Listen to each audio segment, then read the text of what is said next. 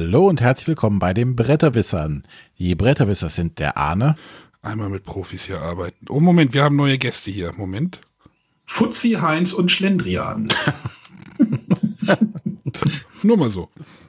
Super. Wie soll ich denn jetzt weitermachen? Das ist aber jede Woche dasselbe mit Arne. Das war ein Vorblick auf den Rückblick. Hervorragend. Ah, dann haben wir noch den Matthias. Ja, morgen. Und ich bin der René. So, jetzt darf der Arne weiter moderieren. Was? Ich, hab, ich bin krank, ich habe ich hab dicke Okay, dann, dann mache ich das einfach mal. Wir haben uns heute einen speziellen Gast eingeladen und werden mit ihm ein bisschen reden. Ähm, und unsere Hörer kennen diesen Gast auch schon sehr, sehr gut, weil das Wichtigste, was er in seinem Leben hingekriegt hat, ist, er hat uns das neue Intro besorgt. Hallo Viktor! Hallo. Jetzt hast du ihn aber klein gemacht. Wie, Nein. Ja, naja. Ich habe schlimmere Dinge in meinem Leben verbrochen. Ja, aber zu denen wollen wir dann nachher erzählen. Ach so, okay, ja, richtig. Genau. Ähm, genau, bevor wir jetzt noch drüber reden, was der Viktor noch neben dieser wichtigsten Errungenschaft, dass unsre Hörer nicht mehr das alte Intro hören müssen. Also, Moment, Moment. Also, das Intro, was ihr gerade gehört habt, ist das neue, was ja auch schon irgendwie wahrscheinlich 180 Folgen alt ist. Also, ähm, wir, Und das wir arbeiten immer wir der arbeiten, Rückschau zu hören. ja, wir arbeiten noch mal an einem neuen. Aber da, der Viktor hat ja keine Zeit. Genau. Das möchten wir an dieser Stelle alle bemängeln. Der Viktor arbeitet einfach zu viel. Also so genau habt ihr mich aber auch noch nicht gefragt. Ja, das ist richtig. Irgendwann mal so nebenbei, irgendwann mal was fallen lassen. Ja, Aber weißt du, du hast einfach so viele Ausreden gehabt, so mit, ey, da ist das zweite Kind gekommen, ich kann nicht mal nach Malle fliegen, all solche Sachen. Und da haben wir ja auch alles Verständnis für. Ja, aber dieses Jahr geht's Haben ja. Ich hab's Gestern, ha gestern hast du noch was anderes gesagt. Was? Aha, Gestern hast du noch einen vom Leder gezogen. Unglaublich. Rote ich Ohren wusste bekommen. es. Äh, ich bin mir sicher, du verwechselst mich mit dem Arne. ja. Was? Ja, das war, äh, die Größe stimmt ja. Oh Gott. Okay. Ich würde einfach sagen, wir gehen mal gleich zu unserem ersten Punkt. Wir reden über das Spiel der Woche. Und nachdem der René sich nicht vorbereitet hat, Schande über René, und der Arne sagt, er hat sich nicht vorbereitet, Schande über Arne, habe ich gesagt, ich habe mich nicht vorbereitet und habe einfach mal ein Spiel rausgesucht. Gut so. Äh, Genau, irgendjemand muss ja auch äh, ein bisschen die Sendung am Laufen halten für den einen Live-Gast, den wir gerade äh, Ja, er Zuhörer hat gerade geschrieben, dass er uns hört jetzt.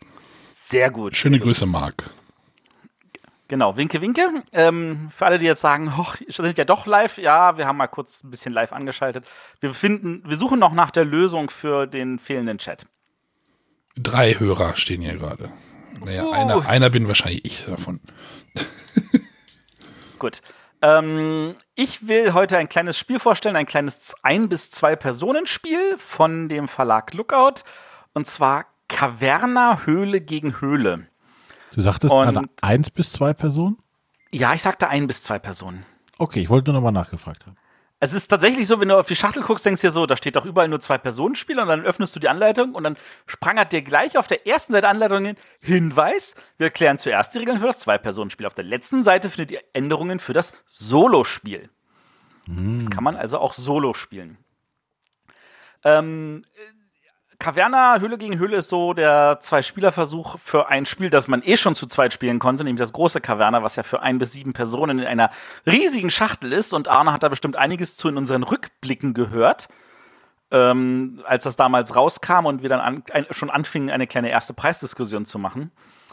Äh, und ich bin ja so einer, der festgestellt hat, äh, er findet Agricola total viel, viel cooler als Caverna, weil Agricola halt diese unzähligen Massen an Karten hat und Caverna halt immer dieselben Gebäude ausliegen hat. Ähm, ich muss ganz ehrlich sagen, ich finde Caverna Höhle gegen Höhler total genial, weil es tatsächlich dieses eine Problem mit einem sehr, sehr einfachen Twist löst.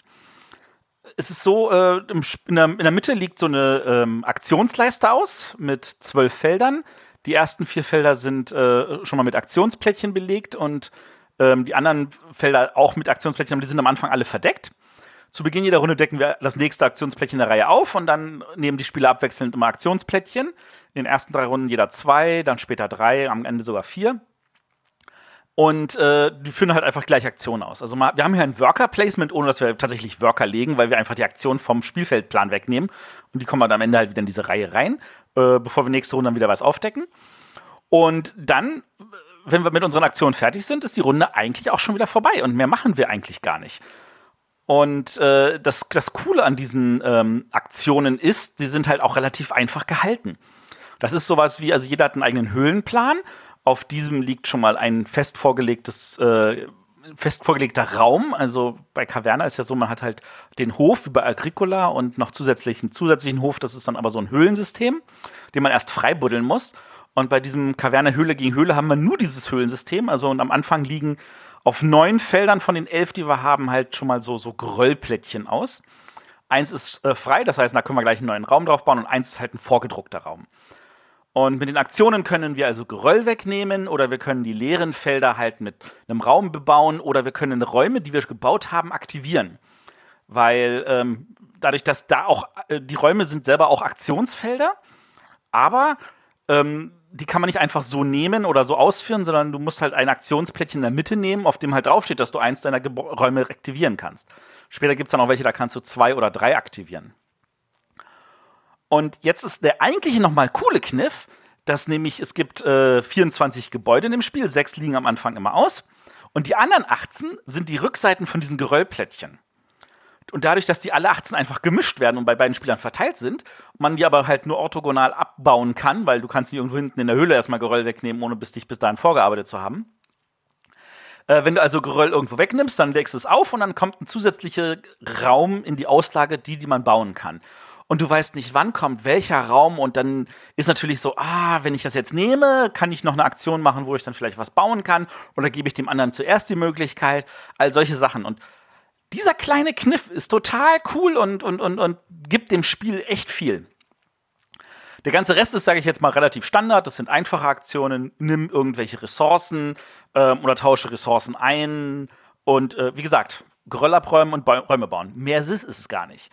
Bei den Ressourcen ist es so, dass da auch nicht mit großartig viel Waren rumhantiert wird, sondern jeder hat eine Leiste, die geht von 0 bis 9 und hat für jede Ressource halt einen Stein und den schiebt er auf diese Leiste nur hoch und runter.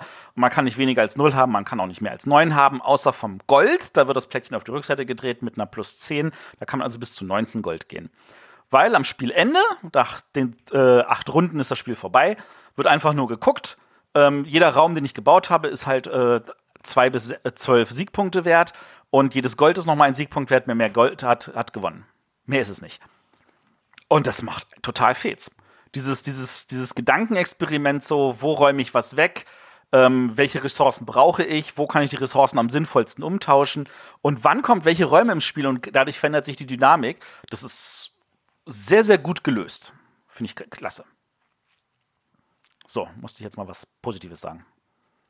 Mach's ja sonst nicht. Äh, viel zu selten habe ich manchmal das Gefühl.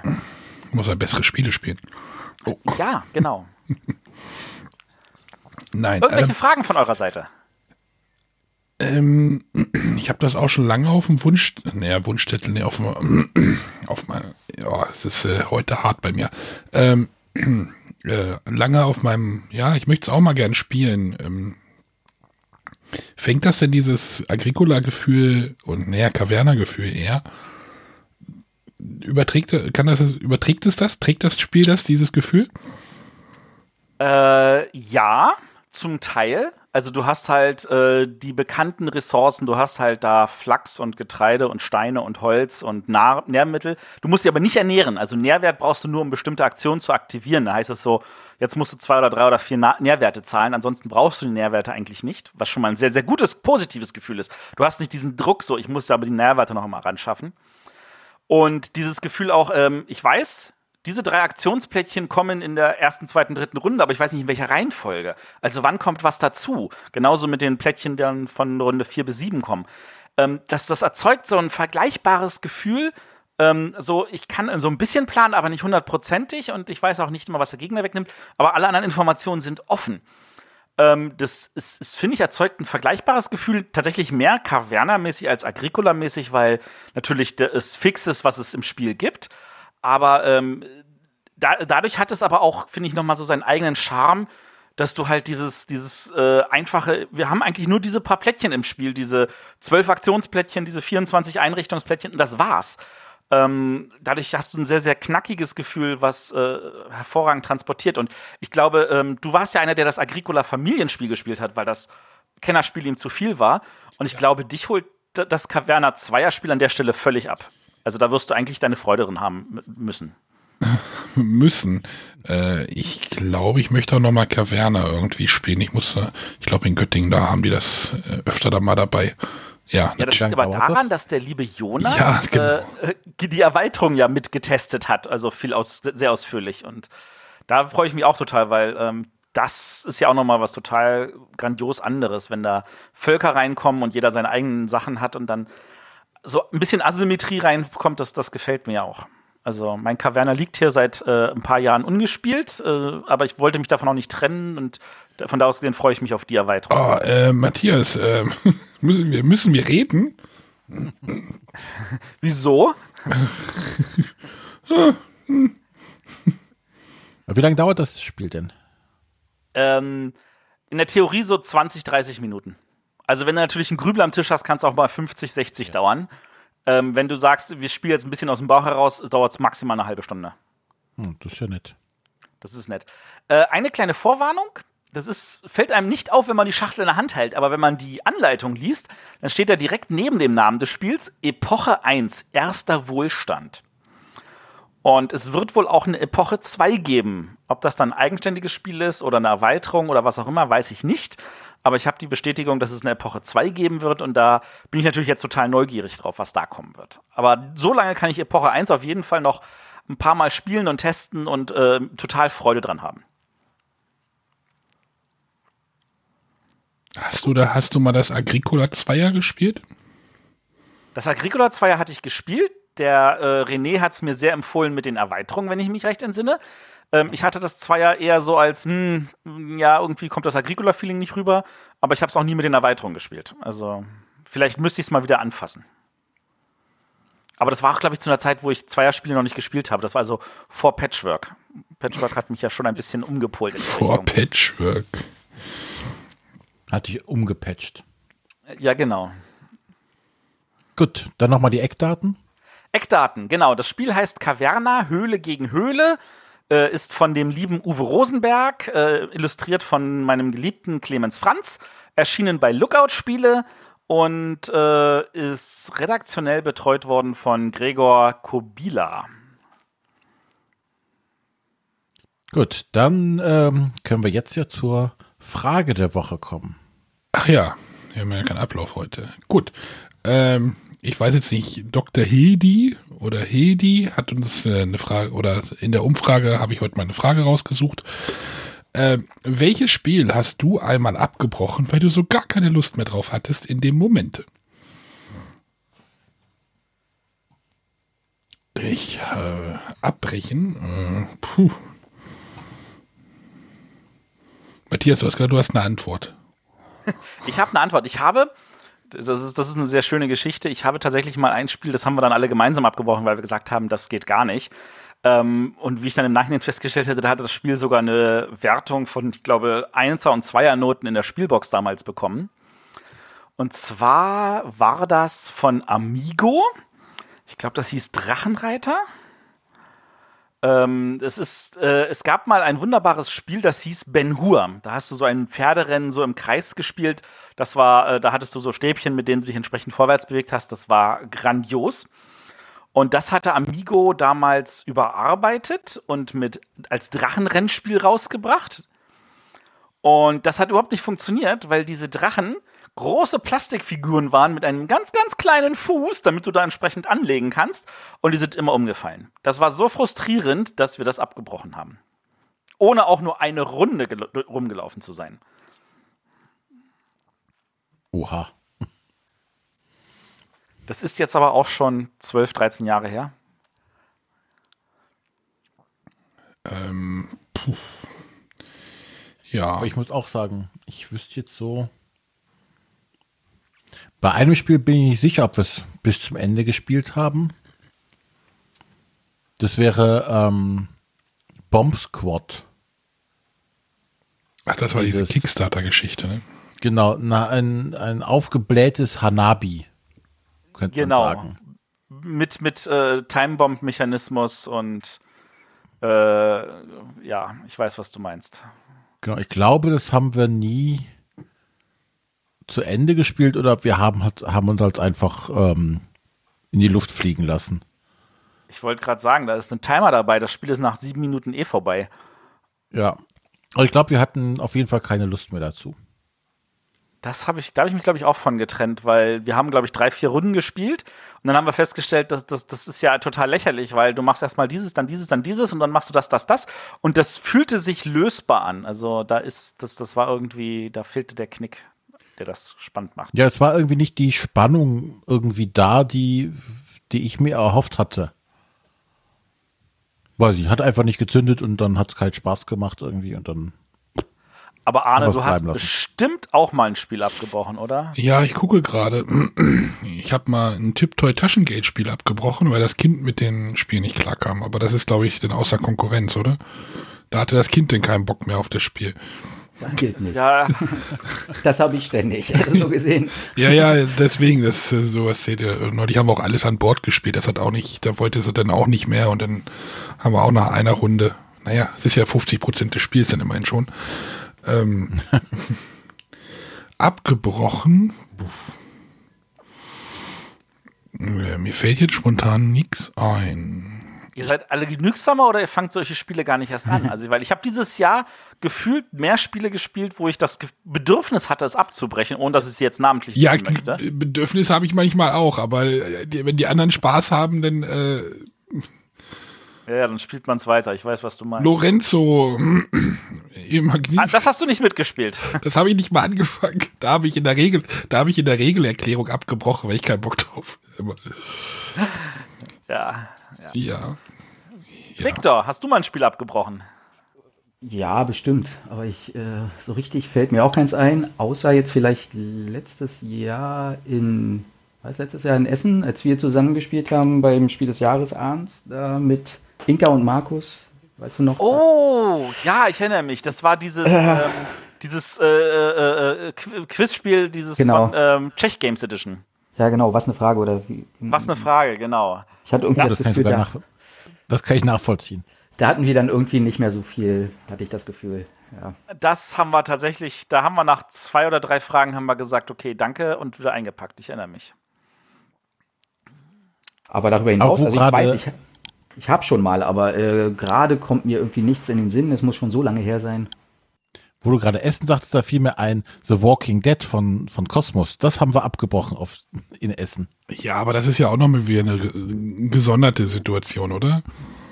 Ich hätte aber auch nicht hier zu Hause zu Ende gespielt. Wir haben auch dieses komische Colony, hieß das Colony? Das haben wir auch nicht zu Ende gespielt, aber ja. Von Bissier? Hm, genau. Ja. Ja, aber das nicht daran, weil es so grottenschlecht war, aber dieses, das Walking Dead, das hat mir damals gar nicht gefallen. Das haben wir tatsächlich abgebrochen, weil es keinen Spaß macht. Gut, ich Na glaube, gut, ähm, Ach, Matthias, ich glaube, Mein- Drachenreiter ist von Kosmos, kann das sein? nein, das war Amigo. Das weiß ich. Ja, ja, das war 100 Pro. Ja, okay. Genug negative Schwingungen hier. Genau, also der, der Punkt ist, man erinnert sich an solche Spiele eigentlich ungern und wenn man, wenn man sie verdrängt hat, finde ich, ist das auch gut für die persönliche äh, Physis. Ähm, man sollte in dem Moment lieber sagen, komm, was spielen wir stattdessen, was total cool ist. Äh, da gibt es einfach genug schöne Sachen. Also es gibt von Kosmos und von Amigo einen Drachenreiter, aber ja. ich meine, das Drachenreiter von Jean Dupeul. Poel? Poel. The Pearl. Poel. Von, von Amigo aus dem Jahre 2005. Ja, und 2008 kam halt auch nochmal Drachenreiter mit Cornelia Funke Lizenz. Ach, was weiß ich, ist ja auch egal. Genau. Das war jetzt irgendwie Das kann ich nicht weiter beurteilen. Mist erzählen hier. Als wenn das irgendjemand stören würde. Von daher leiten wir jetzt mal geschickt zum Hauptthema über. Und jetzt geben wir einfach mal dem Victor die Chance, sich selber kurz vorzustellen, was er so tut. Warum er überhaupt hier ist. Ja, das ist eine gute Frage. Ähm, äh, Viktor Kobilke, seit vier Jahren heiße ich Kobilke, davor hieß ich Viktor Schulz. Äh, das kann man auch noch so vielleicht das eine oder andere Mal in gewissen Spielregeln finden. Ähm, seit 2010 arbeite ich für Eggert Spiele als Redakteur ähm, und seit dem letzten Jahr, seit Eggert Spiele gekauft wurde von Plan B, äh, arbeite ich äh, für die Marken Plan B, äh, die für Familienspiel ist, für Eggert Spiele, die vor allem Kenner- und Expertenspiele macht, für Next Move, die abstrakte Spiele macht äh, und auch so ein bisschen für Pretzel Games, die alle unter Plan B zusammenfallen. Äh, als Redakteur. So, so. Für vier Verlage Mhm. gleichzeitig arbeiten. Ja, So, ja, ja. sozusagen, äh, ne? also äh, unfassbar, was man so macht. Ähm, dann, dann fangen wir doch damit an, dass du uns mal erzählst, wie es dazu kam, dass du Redakteur bei Eggert Spiele geworden bist. Ähm, es kam dazu, weil ich das sehr gerne wollte. Also zumindest Redakteur werden.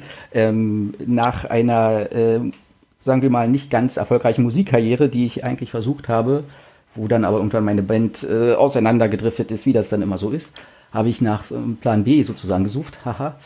Ähm, und äh, da äh, ich schon eine Weile als Autor ähm, auch durchaus in die Branche reingeschnuppert hatte, ähm, kam ich irgendwie auf die Idee, das könnte doch was für mich sein. Ich glaube, das kann ich eigentlich ganz gut und habe halt äh, versucht, mich äh, so erstmal so auf Praktikums zu bewerben. Äh, Praktika natürlich, Entschuldigung.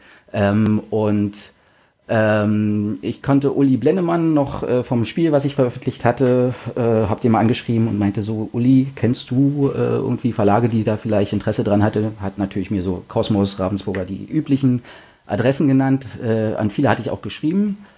Ähm, hatte aber jetzt da meistens nicht so viel zurückgehört. Oder ähm, ich hatte auch äh, Uwe Mölter zum Beispiel geschrieben, der meinte, ja, er würde schon gerne, aber irgendwie geht's nicht. Und ähm, dann dachte ich, ach, äh, versuchst du mal irgendwie beim kleinen Verlag, sowas wie Eggert Spiele. Ähm, ähm, hab den Peter angeschrieben, den ich noch absolut gar nicht kannte, äh, irgendwo die aus dem Internet äh, irgendwie die Adresse rausgesucht und ihm dann äh, geschrieben. Und er meinte, ja, warum denn nicht?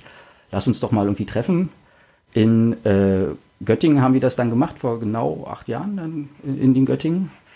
Ähm, haben uns zusammengesetzt und meinte so, ja, ich würde halt so gerne ein bisschen Praktikum machen, ähm, zwei Wochen äh, vielleicht und so weiter. Und Peter meinte, ja, äh, können wir ja mal gucken, äh, wo wohnst du denn? Meinte, in Berlin. Er ist natürlich in Hamburg. Äh, ist halt alles nicht so ganz einfach gewesen und wir haben auch schnell festgestellt, dass es keinen Sinn macht, einfach nur zwei Wochen. Wenn dann äh, für länger, weil Peter gut jemanden gebrauchen konnte. Ähm, Tobias Stapelfeld, der vorher das äh, gemacht hatte, ähm, der ist dann äh, Vollzeitlehrer sozusagen eingestiegen, hatte für sowas wenig Zeit. Und deswegen hatte sich das ganz gut getroffen, dass er da Hilfe brauchte. Und ähm, tatsächlich bin ich dann, äh, haben wir uns auf ein Jahr geeinigt, dass ich sozusagen als, als Praktikum machen sollte. Ich bin nach Hamburg gekommen, ähm, habe äh, bei Toys R Us äh, nebenbei noch gearbeitet, ähm, was ich schon in Berlin getan hatte. Das war auch notwendig, dass ich halt irgendwie noch was nebenbei habe. Ähm, da es natürlich nicht möglich war, jetzt gleich irgendwie äh, viel Geld zu bezahlen für Praktika, ist das ja auch relativ normal. Ähm, und habe dann tatsächlich ein Jahr lang im Prinzip äh, Toys R Us gearbeitet. Ähm, nicht nur in der Spieleabteilung, sondern vor allem ähm, irgendwie im Lager. Und habe nebenbei aber Vollzeit tatsächlich bei, bei Peter im Verlag äh, die Redaktion von Anfang an äh, sozusagen übernommen.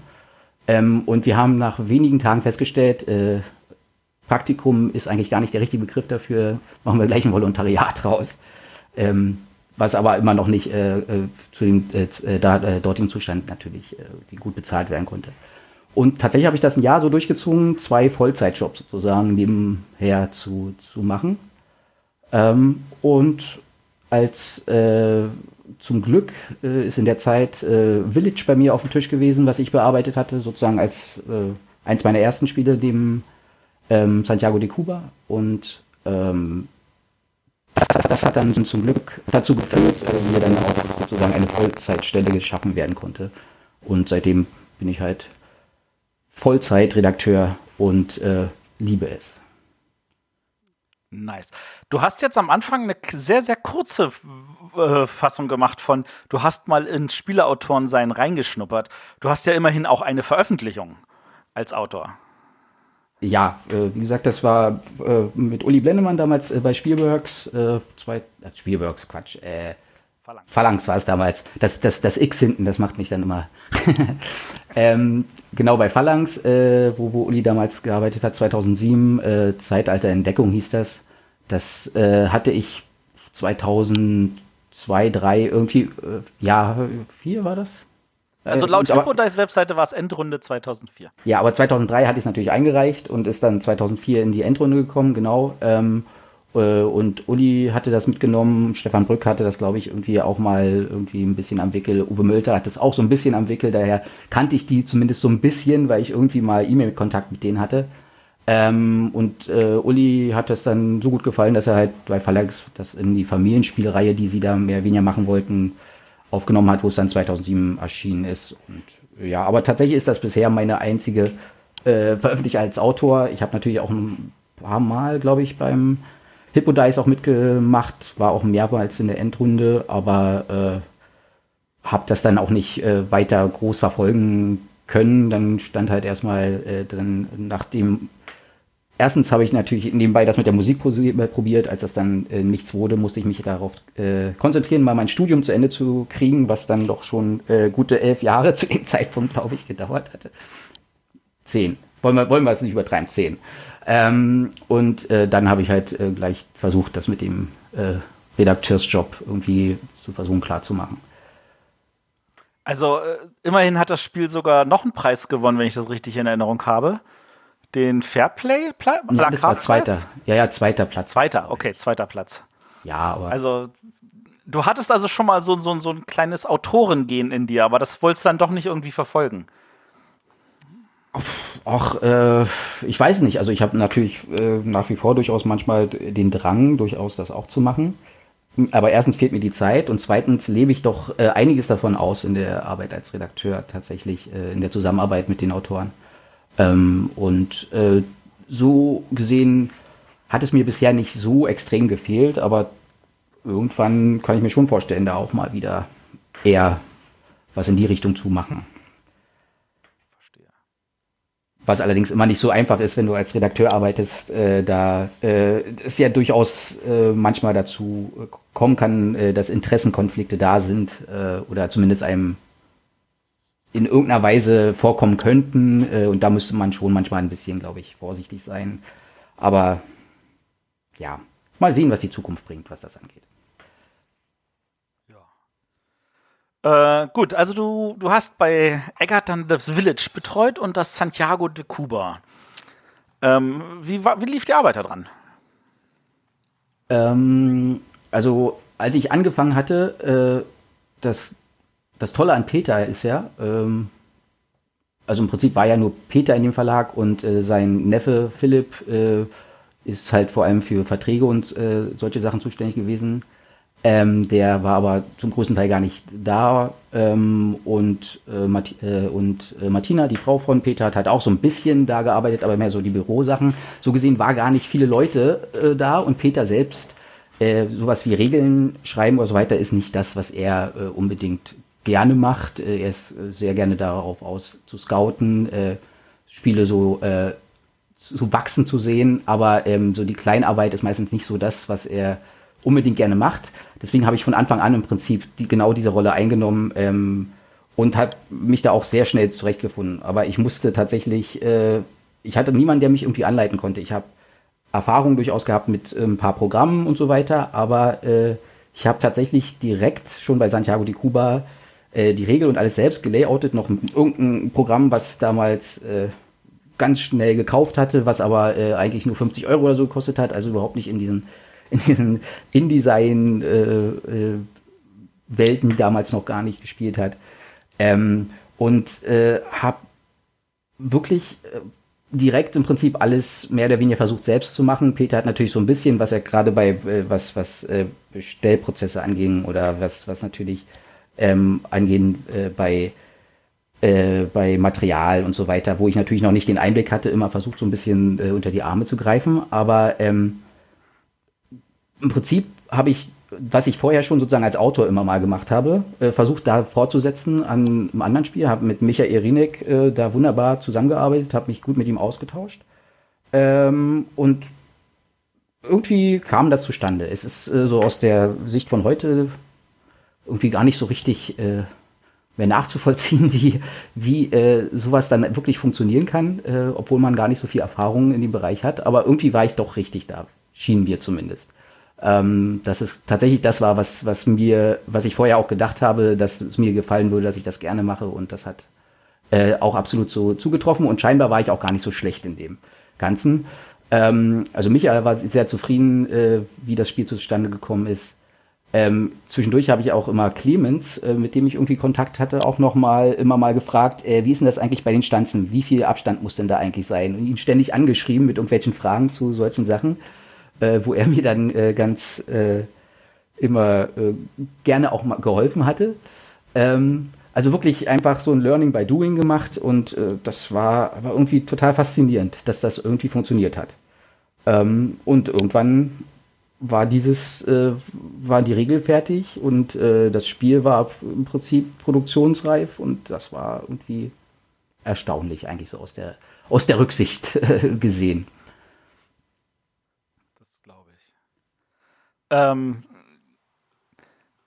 und äh, nun hast ja nun, äh, wie, wie fühlt es sich dann an, wenn man schon relativ früh an so einem Spiel wie Village arbeitet und dann gewinnt das auch noch so einen dicken Preis? Ja, das war natürlich schon äh, cool. Also irgendwie, ähm, ähm, also Inka und Markus waren ja auch immer so äh, schon zu dem Zeitpunkt äh, irgendwie so eine Art Helden, obwohl das ja doch sogar noch vor der richtig erfolgreichen Zeit war. Aber ich weiß ja, vor, vorher ist irgendwie kurz vorher mal in der Spielbox auch ein Beitrag äh, gewesen, den ich gelesen hatte und gedacht habe, auch hier Inka und Markus. Und äh, die habe ich dann in Nürnberg 2011 dann mal kennengelernt. Da habe ich schon so ein bisschen an dem Spiel so ein paar Sachen. Peter hatte mir das halt irgendwann gezeigt äh, und ähm, ich habe dann äh, schon, es waren vorher immer so Einzelteile überall. Also sozusagen muss ich vorstellen, wenn man Village kennt, ne, äh, das ist ja ein Dorf und äh, im Prinzip war alles als Einzelteile da. Also es gab irgendwie Marktplatz einzeln und äh, dann äh, die Kirche einzeln, alles irgendwelche Einzeltableaus, alle noch ganz anders. Das sozusagen zusammen auf dem Plan hatte ich dann gepackt äh, und äh, schön gemacht auch schon. Und dann ähm, hatte ich ihn, hatte ich äh, Ingo und Markus halt in, in Nürnberg getroffen und ihnen das gezeigt. Und die waren dann irgendwie schon ganz und dachten, oh, das sieht ja schon super aus und äh, total cool. Und ich war eigentlich noch so ganz verschüchtert, äh, ihm gegenüberzustehen. Und ähm, und dann äh, haben wir aber das auch enger zusammengearbeitet, äh, das äh, immer weiter vorangetragen. Dann habe ich halt die äh, Regel geschrieben. Da war es dann aber so, dass, äh, weil ich mit Dennis zusammengearbeitet hatte, ähm, der hat dann sozusagen die äh, Regel, auch diesmal das Regellayout gemacht und da hatte ich dann enger mehr mit ihm das äh, zusammen gemacht, also die Regel geschrieben, er hat das gelayoutet und wieder hin und her. Ähm, und das war ähm, auch absolut eine tolle Erfahrung äh, und als es dann raus, also irgendwie war es ja durchaus als 2011, sollte es ja eigentlich zu Essen kommen. Aber leider ist es nicht rechtzeitig fertig geworden mit der Produktion äh, aus äh, diversen Gründen. Irgendwie vor allem aus dem Grund, dass wir keine Partner gefunden haben für dieses Spiel damals. Ähm, ich glaube, es hieß am Anfang auch noch das Dorf, oder? Ja, aber das hatten wir, ich bin mir nicht genau sicher, wann wir das äh, geändert hatten, aber ich meine, es war sowieso knapp mit äh, heißer Nadel, sagen wir mal, vieles gestrickt. Aber das Hauptproblem war tatsächlich, dass wir, äh, um sozusagen eine Menge zu produzieren, die äh, sich auch rentiert, ähm, hatten wir einfach nicht genug Partner an dem Punkt, weil viele tatsächlich davor noch zurückgeschreckt sind äh, vor dem Thema, vor dieser äh, ganzen äh, Sache mit dem, mit dem Tod und so weiter. Es schien wirklich äh, am Anfang nicht so ganz einfach zu sein, was das anging. Und deswegen war es jedenfalls nicht in Essen. Und äh, da waren Inka und Markus natürlich auch ein bisschen geknickt, weil sie dachten, oh Mann, das ist so ein starkes Spiel und äh, eigentlich wollten wir auch gern mal irgendwie auf der, äh, auf der Fair-Playliste ganz oben stehen und so weiter. Und äh, man konnte es da spielen, so ein bisschen, wie man halt so als Prototypen, aber es war halt nicht äh, kaufbar und in, in der Masse spielbar. Und dann ist es aber Anfang, bin mir nicht sicher, ich glaube Ende wahrscheinlich 2011 ist es dann doch rausgekommen bei Pegasus. Ähm, und ähm, und da langsam fing es an, dass die äh, Leute das doch wahrgenommen haben und dass äh, einige auch meinten, oh, das ist doch ein richtig gutes Spiel. Und dann schon in Nürnberg hat man da so, äh, hat das denn eine Chance irgendwie bei, beim Kennerspiel, was, der ja eigentlich ganz neu geschaffen war, erst das Jahr davor. Ähm, und an dem Punkt wusste ja noch keiner, ob das äh, nicht viel zu äh, irgendwie vom Level zu hoch ist oder äh, ob das passt oder so weiter. Das konnten wir damals ja gar nicht einschätzen. Ähm, aber wir haben dann immer mehr äh, Leute, waren immer der, die gesagt haben, oh doch, das ist ein richtig gutes Spiel, das, das würde es auf jeden Fall verdient haben. Ähm, und äh, was mir auch persönlich immer äh, dabei äh, gut gefallen hat in Nürnberg, äh, dass viele Redakteure zu mir gekommen sind und gesagt haben, dass sie die Regel zum Beispiel richtig gut finden. Wo, obwohl das im Prinzip ist ja die zweite Regel, die ich geschrieben hatte und wo ich jetzt auch nicht genau weiß, ob das jetzt so von heutiger Sicht würde ich es, glaube ich, auch alles anders machen. Aber das hat mir natürlich sehr gut getan damals, ähm, sowas äh, zu hören von anderen Redakteuren. Ähm, und ähm, das hat mir auch äh, viel Mut, sage ich gemacht, auch für die, für die Zukunft. Und als dann ähm, das nominiert war, hat man es ja erst fast gar nicht glauben wollen. Und, ähm, und als dann äh, gewonnen hat, war es natürlich noch umso, äh, umso großartiger. Also da so, so schnell sozusagen so einen großen Erfolg zu haben, äh, mehr will, äh, kann man gar nicht äh, irgendwie von, von seinem Job verlangen, vor allem wenn man den eigentlich gar nicht so als Job empfindet, sondern sowieso gerne das macht, was äh, man auch sonst sehr gerne macht. Was, was würdest du denn anders machen? Ähm, du meinst jetzt bei der Regel? Ja, oder so generell. Würdest du da irgendwie nochmal Hand anlegen oder ähm, ich habe sie mir jetzt gerade nochmal aufge, aufge. Ja, ich denke schon, dass man an ein paar Stellen, also jetzt nicht unbedingt äh, mechanisch sind, glaube ich, viele Sachen ganz, ganz gut gelöst. Vielleicht äh, gibt es ein paar, was ein paar äh, irgendwie Siegpunkten oder so weiter, das dann vielleicht doch ein bisschen, weil manche Leute ja meinen, dass die Reise zu schwach sei oder so eine Sachen. Aber ähm, eigentlich ähm, nicht so wirklich. Ich würde natürlich gerne irgendwie so eine etwas Deluxe-Ausgabe, bei denen man nicht unbedingt vor die, äh, die äh, Sticker draufkleben müsste oder so weiter, was aber leider damals äh, nicht anders möglich war. Ähm, und ich glaube, bei der Regel ist einfach so, äh, dass es, ich glaube, ich würde sie heute anders angehen, aber ich würde sicherlich jetzt nicht. Äh, ich habe sie lange nicht gelesen, ich weiß nicht genau, wie, wie sie ist. Ähm, irgendwie hat man ja dann auch das äh, Gefühl, na gut, okay, äh, das liegt in der Vergangenheit, äh, muss ich jetzt erstmal vielleicht nicht, äh, solange es nicht irgendwie akut wird, dass da eine Neuauflage entsteht, äh, würde ich da nicht rangehen. Aber also kann ich nicht so genau sagen, aber ich habe schon das Gefühl, dass ich äh, inzwischen einen anderen Ansatz habe, der das vielleicht ein wenig äh, auch anders machen würde, aber wer weiß. Aber im Großen und Ganzen ist, glaube ich, nach wie vor ein großartiges Spiel. Sehe ich auf jeden Fall auch so. Gut, ähm, das war also dann der Abstecher zu Village und dann äh, hast du aber relativ schnell, sage ich mal, äh, gute Qualität nachgelegt, weil ähm, du warst ja dann auch mitverantwortlich für Camel Up.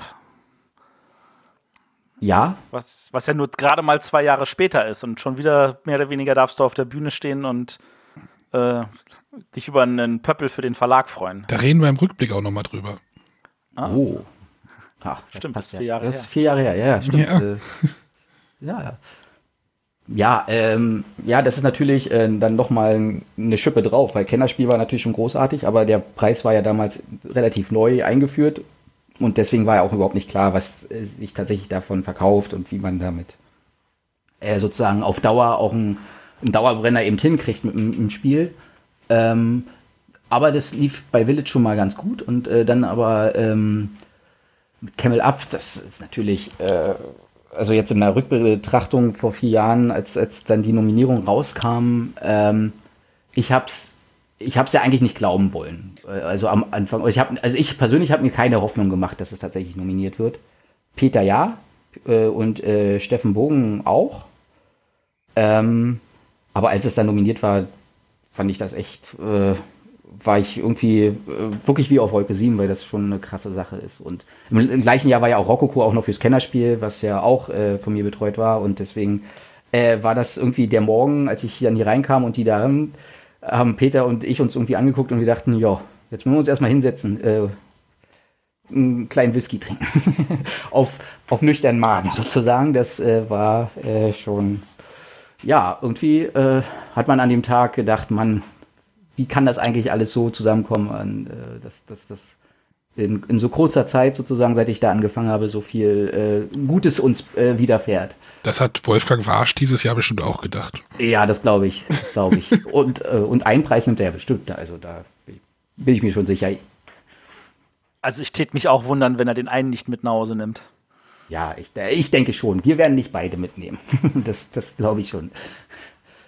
hätte ich nichts dagegen, aber äh, ist sehr unwahrscheinlich. Ähm, ansonsten, äh, aber bei Camel Up war es halt äh, auch irgendwie von der Geschichte eigentlich ganz, äh, ganz interessant, äh, dahingehend, dass das durchaus ein Spiel war, was vorher schon bei anderen Verlagen lag. Und zwar einigen. Ähm, und Steffen hatte mir das irgendwann in Nürnberg mal gezeigt, oder in Essen, weiß ich jetzt gar nicht genau. Ich glaube, Nürnberg 2013. Ja, Nürnberg 2013, genau. Wir hatten ihn nämlich kennengelernt 2012 bei dem Spiel des Jahres allen möglichen Veranstaltungen, weil er ja äh, 2012 äh, Spiel des äh, Kinderspiel des Jahres gewonnen hatte und deswegen haben wir uns immer irgendwie getroffen bei den bei allen möglichen Spiel des Jahres Sachen. Äh, die machen ja immer mal irgendwie so ein paar Veranstaltungen. Wir waren glaube ich einmal in der Schweiz bei irgendwas und da war er auch und da hatten wir uns unterhalten und so weiter und er meinte ja ich kann euch ja auch mal ein Spiel irgendwann zeigen. Und äh, das hat er dann 2013 gemacht in Nürnberg mit Camel Up, wo er aber erstmal zu mir gekommen ist. Eigentlich wollte er mir ein anderes Spiel zeigen und meinte, äh, das ist nicht fertig geworden. Ich habe hier das Spiel hier, ähm, aber ich glaube nicht, dass das irgendwie was für euch ist. Das ist, äh, meinte, worum geht's denn da? Ja, ist äh, halt Wettspiel, Kamerin. Äh, ähm, meinte, ja, also Peter hat einen großen Febel für äh, Rennspiele und Wettspiele. Ähm, Gerade Pferderennen, das ist absolut sein, äh, sein Febel. Der hat ja selber ein Rennpferd lange Jahre gehabt. Ähm, und Duna Wattrennen war ja auch sein erstes Spiel. Also gesehen passt das schon. Und meinte ich, ja, äh, Peter könnte ja durchaus Interesse haben, lass mal durchaus hier. Aber dann meinte er, ja, ich, ich muss es aber jetzt erstmal im anderen Verlag noch bringen, dem habe ich erst versprochen. und das hat er dann auch gemacht. Ähm, aber der Verlag wollte es auch nicht und dann hat er es uns äh, gegeben und, äh, und wir haben es halt gespielt und äh, waren davon äh, doch sehr angetan. Peter noch einiges mehr als ich, weil es äh, eben seine Art Spiel war. Und, ähm, und wir, dann wollten wir das auf, auf jeden Fall machen. Ich meine, in der äh, Sparte waren wir ja tatsächlich nicht so viel unterwegs. Das einzige Rennspiel, was Peter mal vorher irgendwann gemacht hatte, Change Horses, war ein ziemlicher Reinfall. Deswegen weiß ich nicht, ob er da so ein bisschen vor so Sachen doch zurückschreckt. Aber äh, bei Camel Up war er sich eigentlich sehr sicher, dass das ein richtig gutes Spiel ist. Und ähm, dann haben wir äh, dran gearbeitet und das, äh, da gab es halt so ein paar Sachen, die völlig klar waren, die stimmen mussten, damit das Spiel ein Erfolg wird. Das war äh, zum einen, dass die Kamele toll haptisch sein mussten und zum anderen, dass es halt der Würfelmechanismus oder die, sagen wir mal die Vorrichtung, die den Würfel hinaus, äh, die Würfel hinaus äh, äh, dass das halt irgendwie was ganz großartiges, gutes, äh, tolles sein müsste. Ähm, ähm, Steffen hatte damals eine Flasche, er hatte sozusagen als Flaschengeist betitelt, ähm, wo er sozusagen so einen Zahnstocher drin hatte. Das war so eine, äh, so eine Flasche im Prinzip aus ähm, Kunststoff und da war ein Zahnstocher unten drin und äh, hat den immer rausgezogen, da ist ein Würfel rausgefallen, hat er wieder reingezogen, hochgehoben und dann war der Würfel da. Das war ein bisschen zu wenig von der, sagen wir, von dem Effekt her. Und ich meinte immer, das, das ist, glaube ich, die größte Herausforderung. Und ähm, daran hatte ich halt äh, äh, vor allem dann gearbeitet und meinte, wenn wir das relativ gut gelöst bekommen, dann sollte das alles gut machbar sein, auch zu Nürnberg 2014, dass es da rauskommen kann. Und ähm, im Zusammenspiel mit Dennis, der ja dann die Grafik gemacht hat, Dennis Lohrhausen, ähm, sind wir schnell auf, darauf gekommen, dass wir eine Pyramide machen könnten. Und dann habe ich sehr lange dran gebastelt, äh, um diese Pyramide so zu machen, dass die äh, funktioniert. Ähm, und äh, habe eine Menge Prototypen gebastelt, bevor das dann halt so funktionierte, wie es sollte. Und das hat viel Spaß gemacht. Einfach auch, äh, also so ein Tüfteln an genau solchen Problemen ist eigentlich auch eine der Sachen, die ich am allerliebsten beim Spiele entwickeln mache. Ähm, und hat sich irgendwie auch gelohnt, aussieht. Also äh, war eine tolle Erfahrung, auf jeden Fall. Ja. Ähm, wenn wir jetzt von toller halt, Erfahrung halt, reden. Halt, jetzt können wir ja eine Frage nochmal äh, endgültig klären. Wie heißt es denn jetzt richtig? ähm, es heißt Camel Up richtig. aber es hieß Camel Cup. also ähm, tatsächlich war es Camel Cup ähm, oder ich, ich hatte Camel Cup halt draus gemacht. Ähm, Dennis hat dann das Logo so gemalt, wie man es kennt um, eben das große C vorne, was für beides gelten sollte. Und dann äh, hat, hat Peter, ich weiß gar nicht, ob das Peter war, nee, ich glaube, es war irgendwie vom Produzenten, ein Tippfehler in, äh, im, äh, in der sozusagen, wenn wir die Bestellung machen und so weiter für die, für die Teile und alles, da war, stand Camel Up. Und ich dachte so, ist ja eigentlich auch cool. Also passt ja irgendwie. Ach, wollen wir das nicht Camel Up und Peter hat, yo, lass uns das Camel Up. Und gerade dieses Verwirrspiel äh, war irgendwie, hat irgendwie auch wieder was gehabt. Natürlich hat das auch seine Probleme mit sich geführt, aber komischerweise war es eher, hat es irgendwie, weiß ich nicht, irgendwie hat's dem, äh, war dem doch sehr zuträglich und nicht so äh, problematisch, weil diese Camel Up, Camel Cup Geschichte ja doch äh, nah genug aneinander ist, dass die Leute sich gerne mal über das Problem selbst äh, irgendwie echauffieren, aber eigentlich keine Verwechslungsgefahr in dem Sinne besteht. Und so gesehen war das halt äh, tatsächlich äh, ein, ein etwas, was aus einem Fehler entstanden ist, was wir aber so gut fanden, dass wir dachten, ach, lass uns das doch so nennen. Gibt es nicht in den USA jetzt irgendwie nochmal eine Neuauflage oder wie war das? Gab's da nicht? Es wird eine Neuauflage geben, ja. Von, also tatsächlich eine, vollkommen neue Bearbeitung von dem ganzen Spiel und nicht nur in den USA, die wird auch, äh, äh, auch weltweit im Prinzip Ach so, oh, ganz exklusiv hier. geschehen. Aber die Pyramide bleibt drinne. Ja, es ist eine Pyramide drin. Oh, das war jetzt ein bisschen zu viel Schweigen und die Antwort war ein bisschen. Nein, nein, Quatsch. Also es ist halt nicht die Pyramide, äh, sondern es ist eine tatsächlich dann eine, eine andere Pyramide, aber einfach überraschen lassen, wenn es dann irgendwann soweit ist. Naja, man Ah, hätte ja auch. ein Soundtrack vor, ne? man, äh, was? was? Äh, ich kann gerade nicht mehr. Hä? Ach, die Pyramide, ja. Nein, ich. Äh, Okay, jetzt zu spät. ach, Jetzt ja, ist zu spät, Jetzt ist Arne. zu spät, ja, jetzt habe ich nicht reagiert. Nee, man hätte ja auch einfach nur einen Sack nehmen müssen, aber das ist ja, ne, man könnte ja auch alle Beut Würfel in einen Beutel schmeißen und dann einfach da rausziehen den Würfel und dann. Aber Ja, das war auch tatsächlich, das äh, war, hatten wir uns auch immer gesagt, man kann es ja eigentlich machen, aber es war, äh, es ist halt äh, irgendwie manchmal doch interessant, was, was so ein eigentlich ein Gimmick ähm, sozusagen leisten kann, einfach weil aus dem Sack ziehen ist halt irgendwie was völlig anderes, als wenn du sozusagen das aufsetzt und noch wartest, bevor du sie hochziehst und alle äh, gucken, oh, nimm endlich weg und so weiter. Also das hat schon alles irgendwie Ja, ja. einfach mehr Flair, sagen wir mal so. die Haptik muss stimmen, ne? Ja, ja, die Haptik, die berühmte Haptik, genau. Wobei, wobei das Spiel, über das wir nachher noch reden, hat ja auch eigentlich nur einen Sack. Also von da aus gesehen, auch der kann funktionieren, wenn andere Elemente funktionieren. Ja, genau, wenn die andere Haptik stimmt, ja. Ähm, aber äh, also ich meine, Camel Up war wirklich ein großer Erfolg. Und dann hat man aber das Gefühl, das ist ein bisschen alles ruhiger, während du gleichzeitig irgendwie fünf Jahre lang am selben Spiel gebastelt hast. Äh, ja, ja, ja, immer nebenbei sozusagen. Also es war natürlich dann, also gerade da durch Camel Up äh, hatten wir natürlich auch die Möglichkeit, so ein bisschen ruhiger kurz mal zu treten. Äh, in dem Jahr bin ich dann halt auch äh, äh, zum ersten Mal Vater geworden und ähm, da war halt einiges.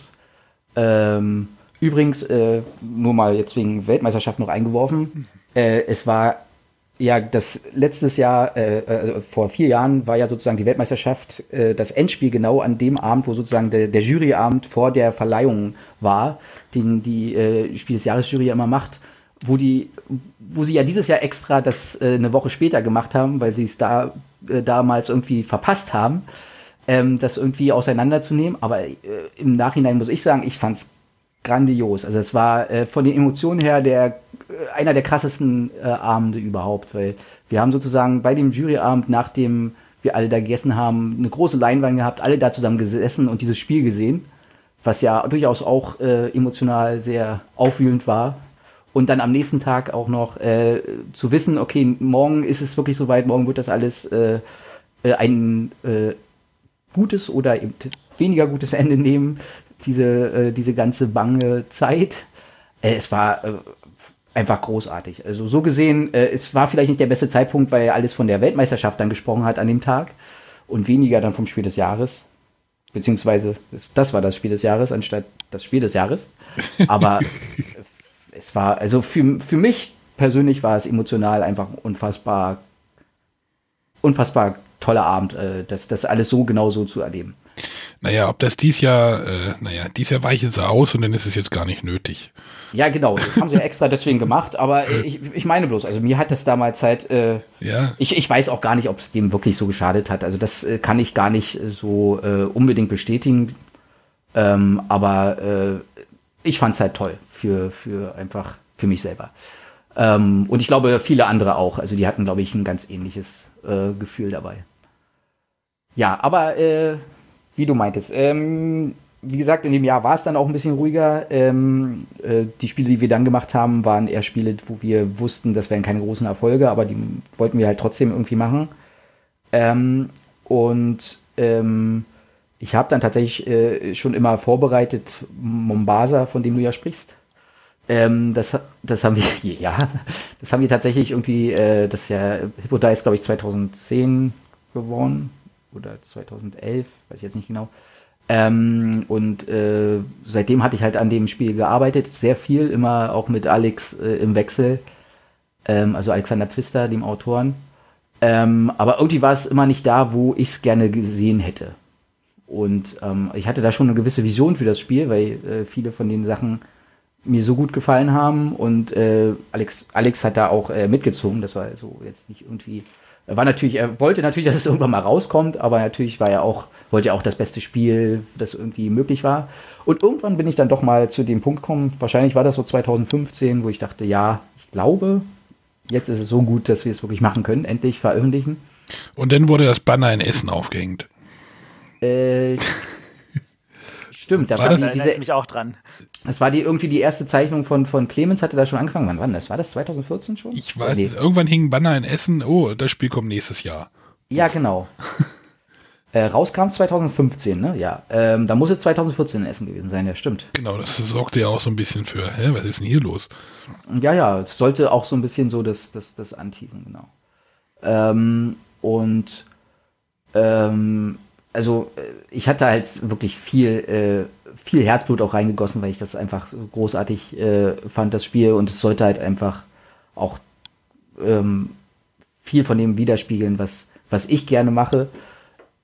Immer in Absprache mit Alex. Ne? Ist jetzt nicht so, dass ich das, mich jetzt über Alex irgendwie hinweggesetzt hätte oder so. Ich glaube, ähm, er hatte dafür auch viel Spaß dran und hat, äh, äh, wir haben beide sehr viel gelernt in dem Prozess, äh, an, in, in der Zusammenarbeit Arbeit an diesem Spiel. Ähm, und es äh, letztendlich ist, habe ich halt viele Lösungen für diese kleinen Probleme gefunden, die, die ich immer noch gesehen hatte. Und dann war es äh, wirklich das runde Spiel und wir haben uns groß, großartig darauf gefreut, das dann rauszubringen.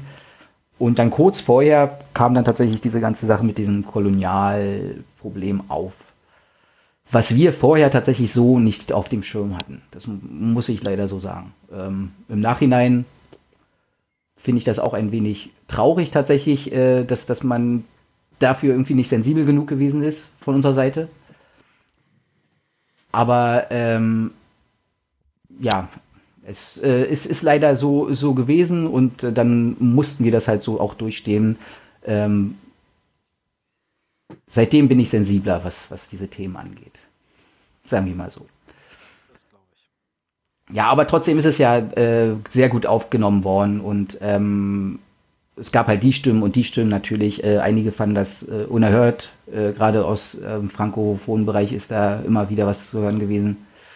Ähm, andere meinten halt, es ist halt ein Spiel äh, und äh, letztendlich habe ich ja zumindest noch ein bisschen versucht, zum, in, zumindest in der Einleitung so ein bisschen das äh, auch äh, klar zu machen, dass das halt eine Wirtschaftssimulation ist. Aber ob sowas wirklich besser ist, ich weiß es nicht. Es ist halt wirklich schwierig, dann mit, mit so einer Situation umzugehen, gerade an so einem Punkt, wo du halt eigentlich nicht mehr viel ändern kannst an dem Punkt. Ja, aber im Moment sind, weil ich weiß es nicht, bei Luxor gab es ja auch so ein kleines Aufflammen von wegen, oh, wir sind äh, Grabräuber und gehen in den äh, in die Pyramide rein. Da, dieses, die, manchmal ist es aber auch so ein bisschen zu viel Political correct. Also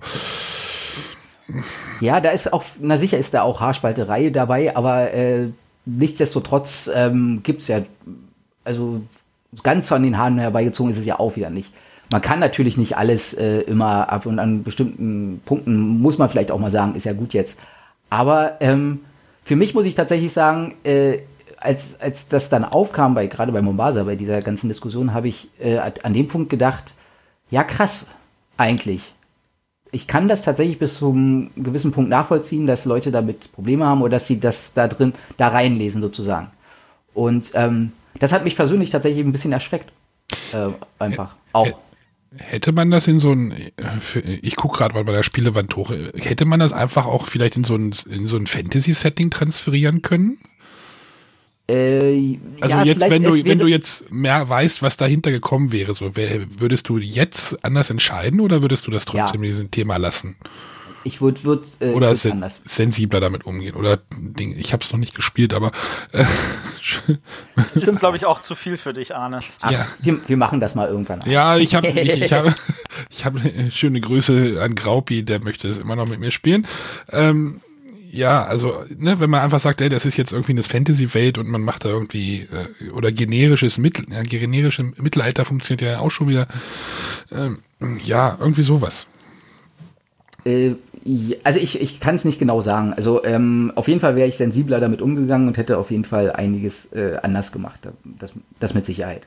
Ähm, ich kann jetzt nicht genau sagen, ob es jetzt ein völlig anderes Thema oder sonst was. Aber es ist uns ja tatsächlich vorher einfach nicht. Also alle von den Testspielern, keiner hat das jemals irgendwie aufgebracht, dass das ein Problem sein könnte.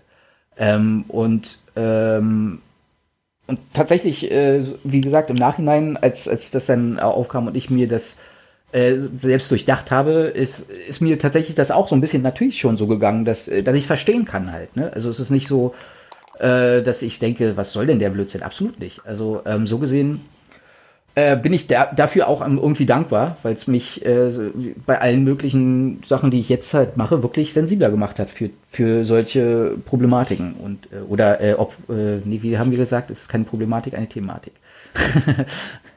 ähm, und äh, da einfach auch bei den Spielen, die wir jetzt immer so machen, da äh, eher noch mal mehr drauf zu gucken, dass das dass, dass, dass, dass man damit äh, irgendwie besser umgeht. Ja, ich meine, äh, ich, wir reden ja bestimmt gleich nochmal über Great Western Trail. Ähm, da hat Ja. das dann bestimmt schon im Hinterkopf so ein bisschen mitgeschwungen. Ne? Wie geht man mit Ja, dieser ja. Indianer-Thematik Ja, wahrscheinlich? ganz genau. Abs absolut, ganz genau, ganz genau. ähm, ja, ich weiß nicht, ob wir da jetzt schon hinwollen, Matthias. Also ja, also ich wollte halt sagen, also äh, das wäre jetzt mein Übergang gewesen. Äh, tut es weh, wenn man sieht, dass man fünf Jahre lang an Mombasa arbeitet? Und da, ich habe das ja mitbekommen mit Great Western Trail, wie du das dann im Verlag angeschleppt hattest. Und äh, wie das dann mehr oder weniger gesagt habe, das soll jetzt aber in einem Jahr durch. Ich möchte nicht fünf Jahre dran sitzen und inzwischen hat es ja auch Mombasa auf BGG-List und alles überholt. Und ähm, fühlt sich das dann irgendwie falsch an, wenn das Spiel, in das man weniger Arbeit gesteckt hat, erfolgreicher ist? Ah, absolut nicht, nein, nein. Also ähm, ähm, Great Western Trail, auch persönlich, halte ich für noch einen Tick besser. Ähm, und äh, trotz allem haben wir ja da auch ordentlich nochmal Arbeit reingesteckt, auch. Und ähm, tatsächlich, dass das sozusagen relativ zügig dann ging mit der Entwicklung, liegt aber auch daran, dass äh, bei Mombasa Alex und ich ähm, sozusagen viel Erfahrung gesammelt haben, in dem, wie wir zusammenarbeiten und äh, wie wir sozusagen äh, Prozesse beschleunigen können und alles. Also das war, ähm, ich denke, das war dafür sehr hilfreich. Deswegen würde ich absolut nicht sagen, dass das irgendwie wehtut. Nee, nee, absolut gar nicht, weil ich habe nicht das Gefühl, dass das Great Western Trail weniger, ähm, weniger auch von mir sozusagen ähm, was in sich trägt als Mombasa. Das da habe ich äh, nicht unbedingt das Gefühl. Es ging alles schneller, aber das lag vor allem tatsächlich an der Zusammenarbeit, weil die viel effizienter war. Das kann ich nachvollziehen. Ähm, willst du die Gelegenheit nutzen und ein bisschen äh, schon mal pluggen für den nächsten Essen-Release? Was? Ich, Oder ist es noch zu früh? ja, Ja, gut. dann, dann, haben wir, dann lassen wir das jetzt so als Teaser für die Hörer stehen. Äh, freut euch auf den Essen-Release von Eggert. Ja, genau. Ähm, ja, ansonsten äh, waren wir jetzt bei Great Western Trail. Ja, wir wollten jetzt zu Great Western Trail kommen. Ähm, also äh, Mombasa, wie gesagt, hat ja trotzdem äh, ist ja äh, trotzdem großartig angekommen dafür, dass es halt dieses Problem hatte. Und ich hatte ja an dem Punkt schon echt das Gefühl, oh Gott, jetzt hast du, also das war eher das, was was was ich äh, was, was, was ich bedrückend ein bisschen fand, das zu, zu denken, okay, äh, diese ganze Diskussion wird das Spiel jetzt sozusagen mehr oder weniger abschießen.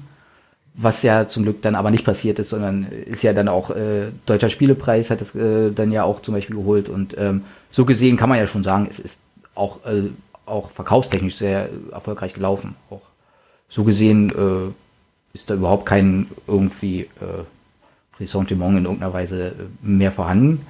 Und Great Western Trail ähm, war einfach äh, so ein Spiel, als wir das zum ersten Mal gespielt haben, haben wir auch gedacht, das so geil, wieder so coole Elemente. Ähm, allein einfach die Idee, äh, ein Deckbuilding mit Rindern zu machen, ist einfach so absurd gewesen, dass, dass ich das einfach so großartig fand, äh, dass wir das äh, sehr schnell auch entsprechend machen wollten.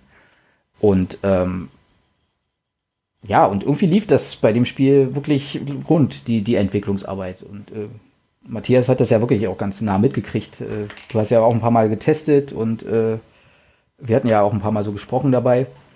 Ähm, das war irgendwie, das hat auch viel Spaß gemacht, das, das zu machen, gerade in dem Thema. Ähm, und äh, mit den ganzen kleinen Feinheiten dann. Ja, das fand ich auch. Es ist halt nur schade, dass in demselben Jahr irgendwie Terraforming Mars halt das äh, alles überschattende Spiel war.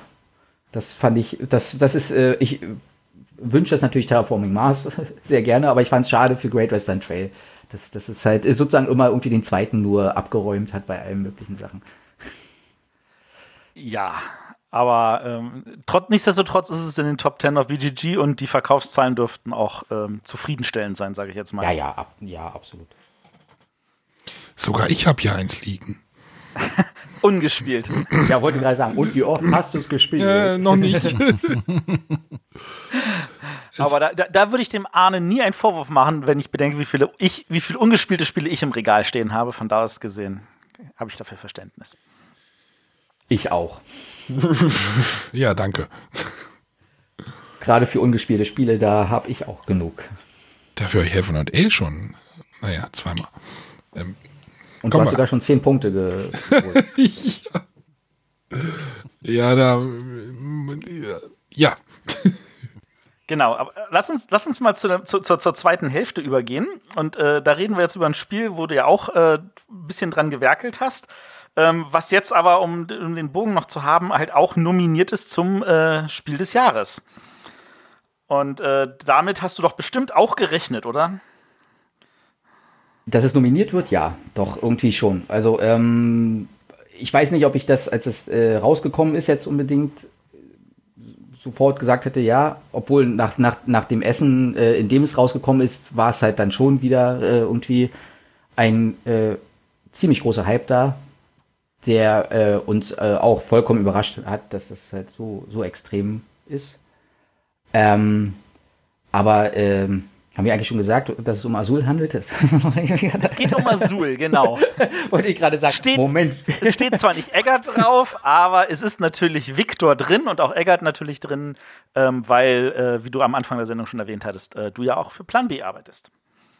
Genau, also, ähm, also bei Azul, die Geschichte ist ein bisschen so, dass äh, vor zwei Jahren etwa, anderthalb Jahren war es jetzt wahrscheinlich, ähm, also wir haben ja mit Michael Kiesling schon häufiger jetzt Sachen zusammen gemacht, auch mit äh, Wolfgang Kramer und ähm, immer im Herbst ist ja in Willingen so ein, so ein Spieletreff, äh, bei dem Peter jedes Jahr ist äh, und da kommt Michael auch immer mal hin, um äh, neue Spiele ihm zu zeigen. Und äh, da hat er das Spiel dabei. Ähm, damals hieß es noch Einstein muss doch passen, glaube ich.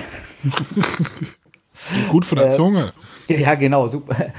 Ähm, und ähm, das hat er halt Peter gezeigt. Das war auch vorher tatsächlich auch schon mal bei einem anderen Verlag, äh, einem großen, der das dann nicht machen wollte.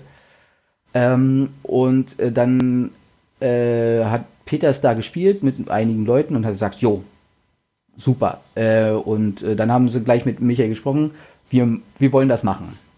Äh, und Michael hat natürlich noch ein bisschen so kokettiert, hat aber äh, natürlich dann gesagt, ja, okay, äh, lass uns das äh, machen. Und äh, ich war halt nicht da gewesen. Äh, Peter hat es äh, gespielt und äh, Philipp äh, Schmidt, mein, mein Kollege, war da. Und die haben das mitgebracht dann haben die das hier gespielt. Und ähm, die Grundidee hat mir auch sehr gut gefallen. Ähm, ich habe es dann über Weihnachten mitgehabt und mit meiner Familie gespielt ähm, in der Version, wie es damals war, im Prinzip. Also vieles war da schon äh, sehr ähnlich. Ähm, es waren halt kein, äh, waren halt so Hölzklötze, muss man sich vorstellen, so ähm, ich weiß nicht, 15 mal 15 Millimeter so, äh, richtig so eine schöne Holzklötze in, in den verschiedenen Farben, in sechs Farben war das, die man aus dem Beutel gezogen hat. Ähm, und äh, den hat es an sich auch gut gefallen, aber es war einfach zu lang tatsächlich.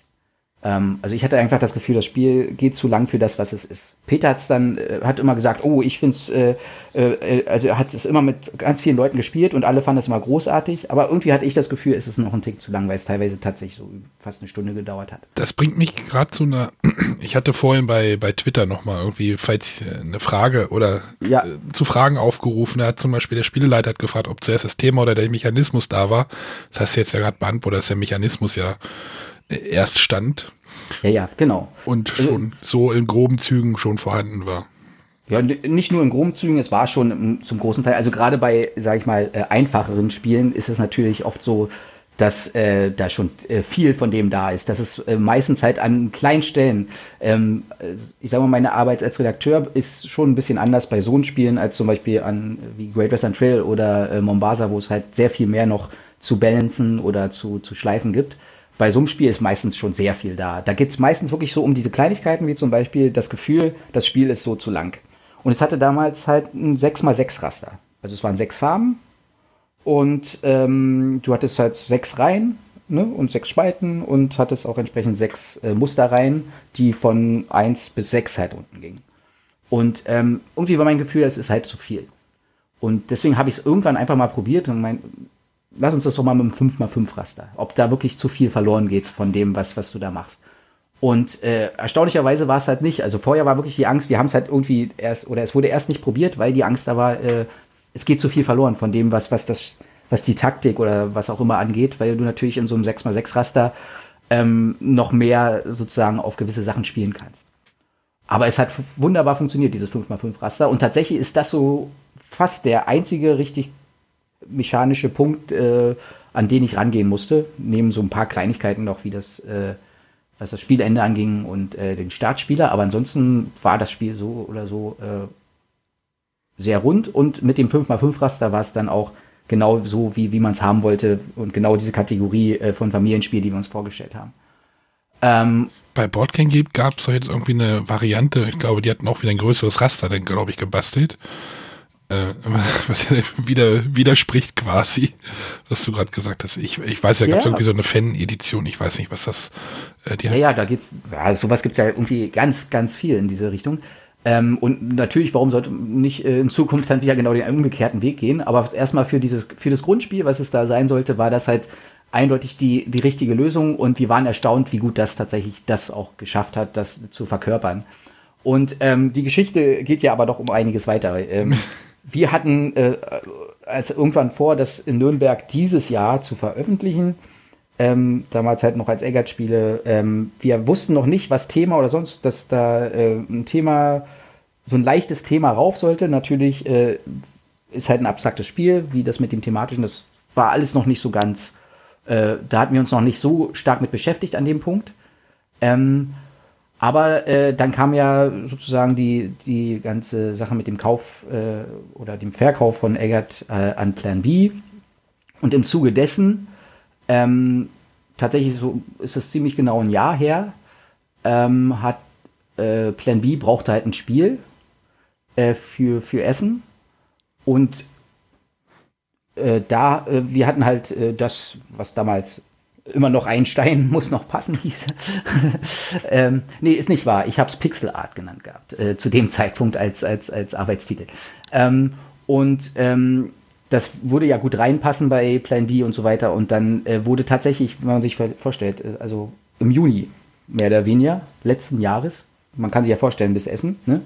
ähm, in kürzester Zeit halt dieses Spiel sozusagen umgesetzt von äh, Plan B. Der große Vorteil von Plan B ist halt, dass sie ähm, Grafiker und Illustratoren direkt da haben. Und ähm, es wurde halt, und äh, die mit dem Thema und so weiter, das kam halt alles ähm, dann äh, von, von Plan B, äh, alles schnell, dieses äh, großartige, die großartige Idee mit den, mit den Kacheln, ich glaube, das kam von, von Sophie äh, selbst, die, die äh, Besitzerin von Plan B, und es ging alles sehr, sehr schnell.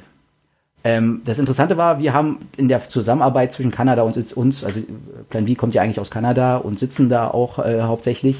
Äh, wir hatten jetzt ja noch nicht so viel Erfahrung in der Zusammenarbeit und deswegen wussten wir jetzt auch nicht genau, wie sie das jetzt umsetzen und äh, was noch unsere Aufgabe ist und so weiter. Das hat, musste sich ja auch alles noch, äh, noch finden.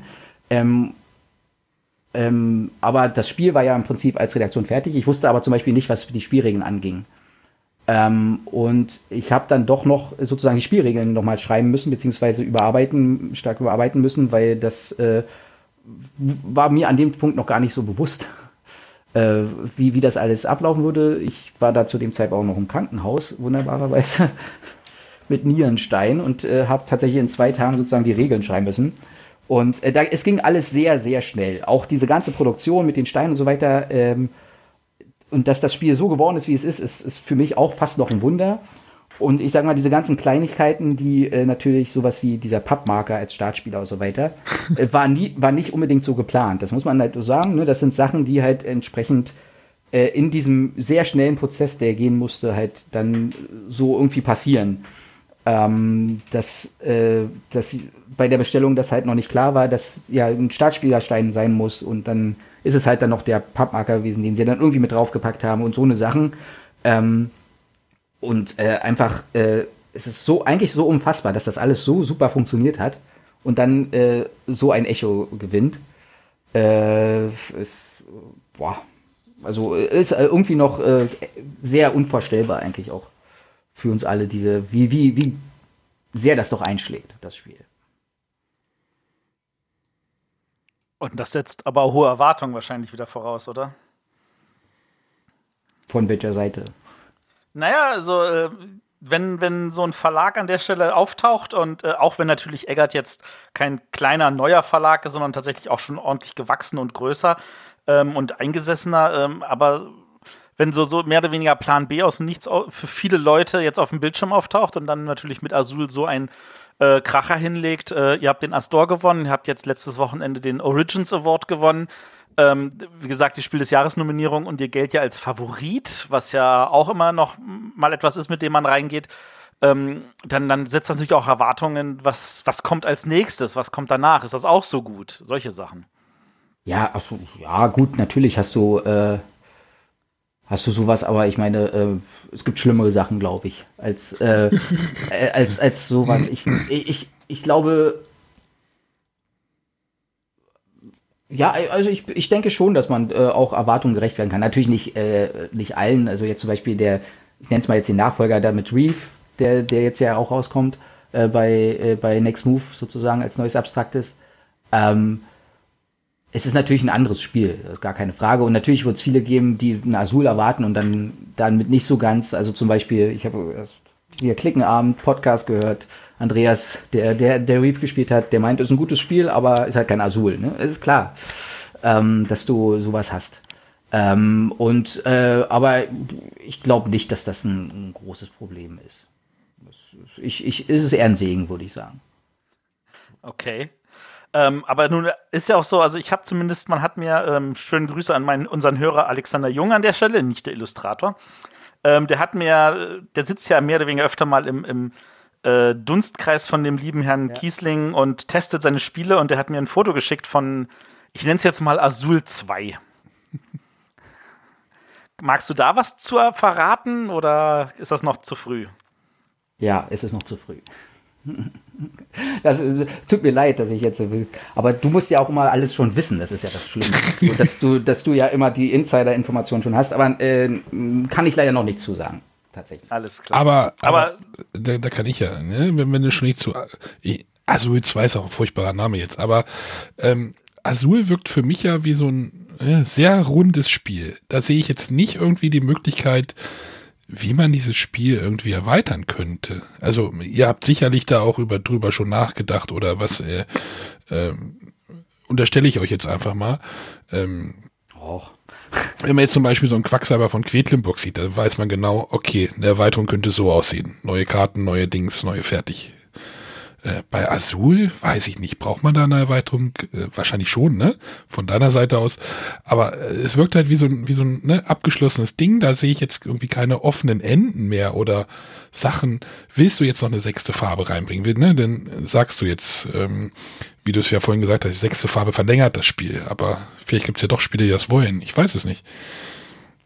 Doch, ich glaube tatsächlich, äh, dass da viele Möglichkeiten sind bei dem Spiel, ähm, mit neuen Plänen ähm, einiges zu machen.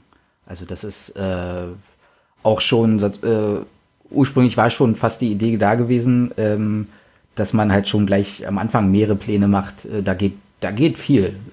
Das, das kann ich dir schon sagen, also dass da einiges möglich ist und dass Leute sowas auch durchaus gerne haben.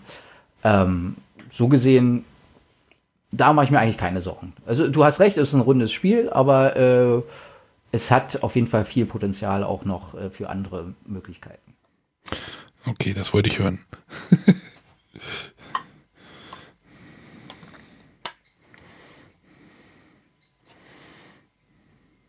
ja, ähm, gut, äh, das ist so der kurze Ausflug in Azul gewesen.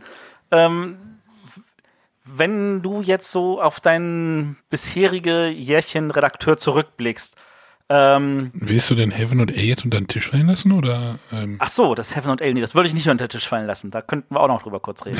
ich meine, Weil, wenn wir schon von Kiesling reden, dann können wir auch über Heaven und Ale reden. Ja, war der Viktor daran beteiligt? Selbstverständlich, ja.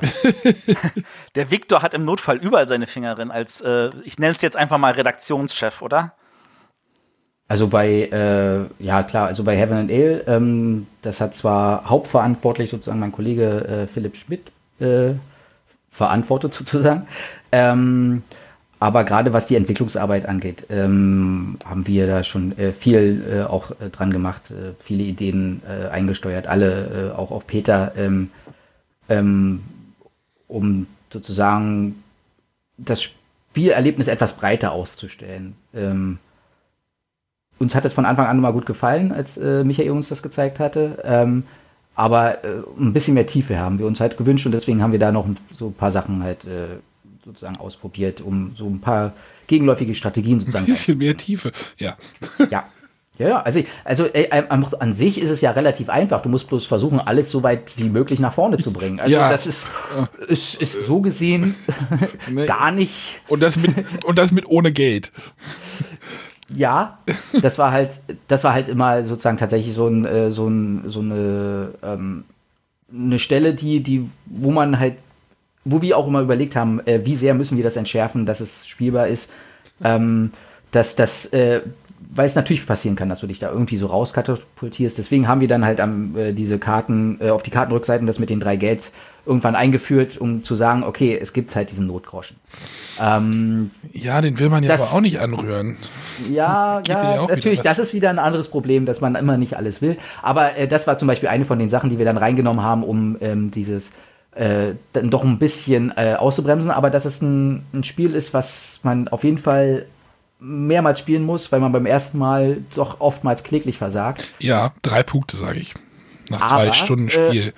Äh, immerhin Pluspunkte. drei Pluspunkte, ja, immerhin.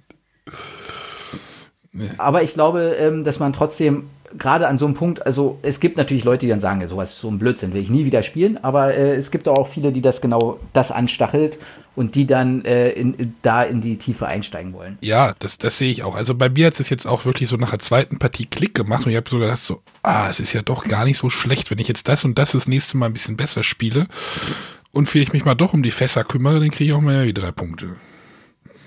Ja, es sind ein paar Punkte möglich, sagen wir so. Also ja, das ist ja, das ist ja deprimierend, wenn du am Tisch sitzt und die haben irgendwie 30, 40 Punkte und du hast dann drei und dann. Äh, ähm. ja.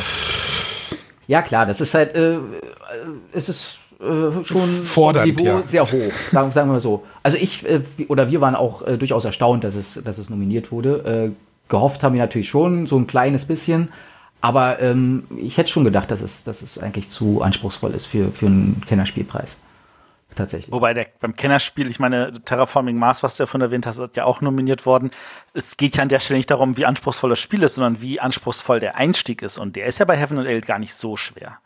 Ja, natürlich, aber du hast ja diese, sag ich mal, die Frustrationsgrenze wird schon sehr ausgereizt. Das muss man ja doch, doch äh, schon sagen. Und entweder kannst du damit umgehen oder nicht, äh, das ist halt dann die Frage. Oh, einmal Für mich ist das relativ rum. Oh, einfach. Einmal rum, ich habe kein Geld mehr, verdammt. genau, also ich meine, Arne kann es spielen und er kann es gut genug spielen, dass er es ein zweites Mal spielt und damit ist es für mich noch im Kennerbereich.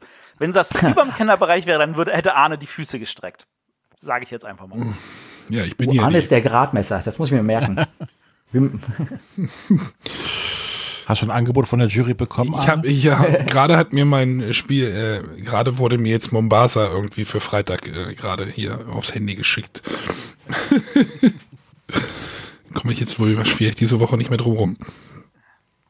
ja, Und dann ist der Weg frei für Great Western Trail. Ich habe gesagt, äh, ja. auch ich würde fast sagen, Great Western Trail ist wahrscheinlich vom Einstieg zumindest, Ja, vom, vom hoffe- das- Einstieg her äh, einfacher. Vermutlich. Bin da nicht die treibende Kraft in der in dem Projekt. Ja, aber ach, du kriegst das auch hin. Ja, das, nach zwei Stunden, ich denke mir immer, zwei Stunden ist dann vorbei. Außer du spielst mit Grüblern. Ich hatte eine Mombasa-Partie zu dritt, die hat viereinhalb Stunden gedauert. Ja, die hat dir das ein bisschen verleidet. Ne? Ja, also sagen wir so, ich hatte Miepel Pete am Tisch, den kennst du ja auch. Der ist, äh, der neigt dazu ein bisschen zu grübeln und wir hatten noch den Jörg am Tisch, der, ähm, der, der noch mehr grübelt als Pete und äh, eigentlich der Grübler bei uns irgendwie grundsätzlich war, bevor er jetzt nach München gezogen ist. Ähm, von da aus gesehen, äh, ich wusste, worauf ich mich einlasse, als die Partie begann und ich habe das einfach trotzdem genossen, weil ich einfach gesagt habe, dann denke ich halt in der Zeit ein bisschen mehr nach und versuche bessere Züge zu machen. Und ich bin nicht letzter von den dreien geworden. Das hat mir also auch schon Freude gemacht. Ja. Aber mit Grüblern ist das Leben immer etwas schwieriger. So, jetzt sitze ich aber schon hier und habe dir versucht, mehrmals irgendwas aus der, aus der Nase zu ziehen, so, damit du vielleicht so ein bisschen noch, äh, was äh, preisgibst. Und dann versuche ich das jetzt noch mal so in einem abschließenden Drink. Magst du uns noch irgendeinen Ausblick geben? Naja, eins, eins ist so jetzt zur Origin, oder kommt das zur Gen Con? Das Quimbra. Äh, Coimbra, Quimbra? Quimbra. Also man hat mir in Portugal erklärt, es wurde Quimbra ausgesprochen. Ja, ja, die werden das wissen. Ähm, ja, natürlich, äh, das äh, eigentlich jetzt sozusagen in GenCon, glaube ich, so der Hauptrelease. Das war jetzt in Origins so ein Soft-Launch, wie das so schön heißt. Äh, ein paar Exemplare wurden extra eingeflogen, um die da schon mal unters Volk zu streuen. Ähm, ist aber sehr frisch jetzt sozusagen produziert und Wir sollten ähm, vielleicht für unsere Hörer nochmal sagen, also Origins ist auch so eine, ja, eine, eine Con, also eine, eine kleine Messe. Naja, so klein ist sie gar nicht wahrscheinlich, ähm, die jetzt gerade war. Und GenCon ist ja im August, denn die, ist sie im August? Ja, ne? Dieses im August, ja. Äh, Die große, äh, ich nenne es mal einfach mal Leitmesse in den USA für Spiele, Brettspiele. Und äh, für unsere Hörer auch, wir schaffen es tatsächlich bei den amerikanischen Veranstaltungen, den Namen der Veranstaltung zu nennen, nicht den Ort. Origins ist in ähm, Ohio. Ach, was, wo, ja. Und GenCon ist in Indianapolis. ja, aber Ohio, nee, Ohio ist der Staat, ne? Ach, ja. Ja, sind wir nicht kleinlich. Genau, aber wir sind bei Quimbra. Genau, also äh, gerade dadurch, dass wir jetzt ja mit Plan B sozusagen, dass äh, die ja in Kanada sitzen, ähm, ist das natürlich, sind solche Messen jetzt auch interessanter für, für solche ähm, Projekte. Deswegen sozusagen das äh, erste große Spiel von Eggert Spiel im Quimbra ähm, kommt halt mal ein bisschen früher als, als Essen ähm, und äh, wird aber natürlich in Deutschland, glaube ich, zu Essen noch nicht so lange im Markt sein, dass es irgendwie dann schon wieder weg ist. Das wird sicherlich auch äh, in Essen eine Rolle spielen, denke ich. Ähm, und äh, ansonsten arbeiten wir schon fleißig an neuen Sachen. Leider kann ich da noch nicht viel zu sagen. Also das Co- Coimbra, ich nenne es einfach mal Coimbra, damit die Hörer es vielleicht auch mal finden, weil äh, so wenn's, das sieht so nach so einem, C vorne. ja, so ein, ist das so ein Dice Placement, also so ein Würfeleinsatzspiel oder worum geht's da? ja, es ist, ähm, es, äh, der Hauptmechanismus ist äh, Würfel-Einsetzspiel mäßig. Du hast äh, ähm, mehrere Würfel in verschiedenen Farben, die äh, vor allem dafür dienen, ähm, sozusagen ähm, reihum wählt jeder äh, Spieler immer einen aus, setzt den ein, um bestimmte Karten zu erwerben äh, in, in Reihen. Die Karten liegen in Reihen aus und in den Reihen, wo du sie einsetzt, äh, je höher die Zahl auf dem Würfel ist, desto weiter vorne wird der platziert, desto eher darfst du Zugriff auf die Karten haben. Ähm, aber umso teurer ist die Karte auch, dann um die zu erwerben sozusagen, äh, weil du das bezahlen musst, was auf dem Würfel äh, an äh, Augenzahl drauf ist. Ist der kleiner, äh, die Augenzahl kleiner, kommt es weiter nach hinten. Du hast später Zugriff, aber musst auch nicht so viel bezahlen. Und da, dadurch vers äh, versuchst du halt immer so äh, ähm, gewisse Möglichkeiten, dir ähm, immer genug äh, Geld zu haben, um bestimmte Sachen zu kaufen, aber vielleicht auch nicht zu viel. Willst du eine bestimmte Karte haben oder ist dir fast egal, deswegen nimmst du lieber die kleinen. Dann haben die Farben der Würfel auch noch äh, Relevanz, weil die dann die vorgeben, was du an Einkommen bekommst. Da sind äh, wieder viele Verquickungen drin, die ähm, sehr viel Spaß machen zu äh, irgendwie zu entdecken. Ähm, es ist schon durchaus äh, komplex und. Das habe ich gerade auch gedacht, ja. aber äh, also ich finde es, äh, es ist durchaus noch unterhalb von Mombasa oder Great Western Trail, würde ich zumindest sagen, von, äh, von, von den Sachen her. Ähm, und gut, ich meine, die Autoren, Lorenzo, du hast, bist ja scheinbar bei, weiß ich nicht, hattest du Lorenzo jetzt eigentlich gespielt? Äh, nein.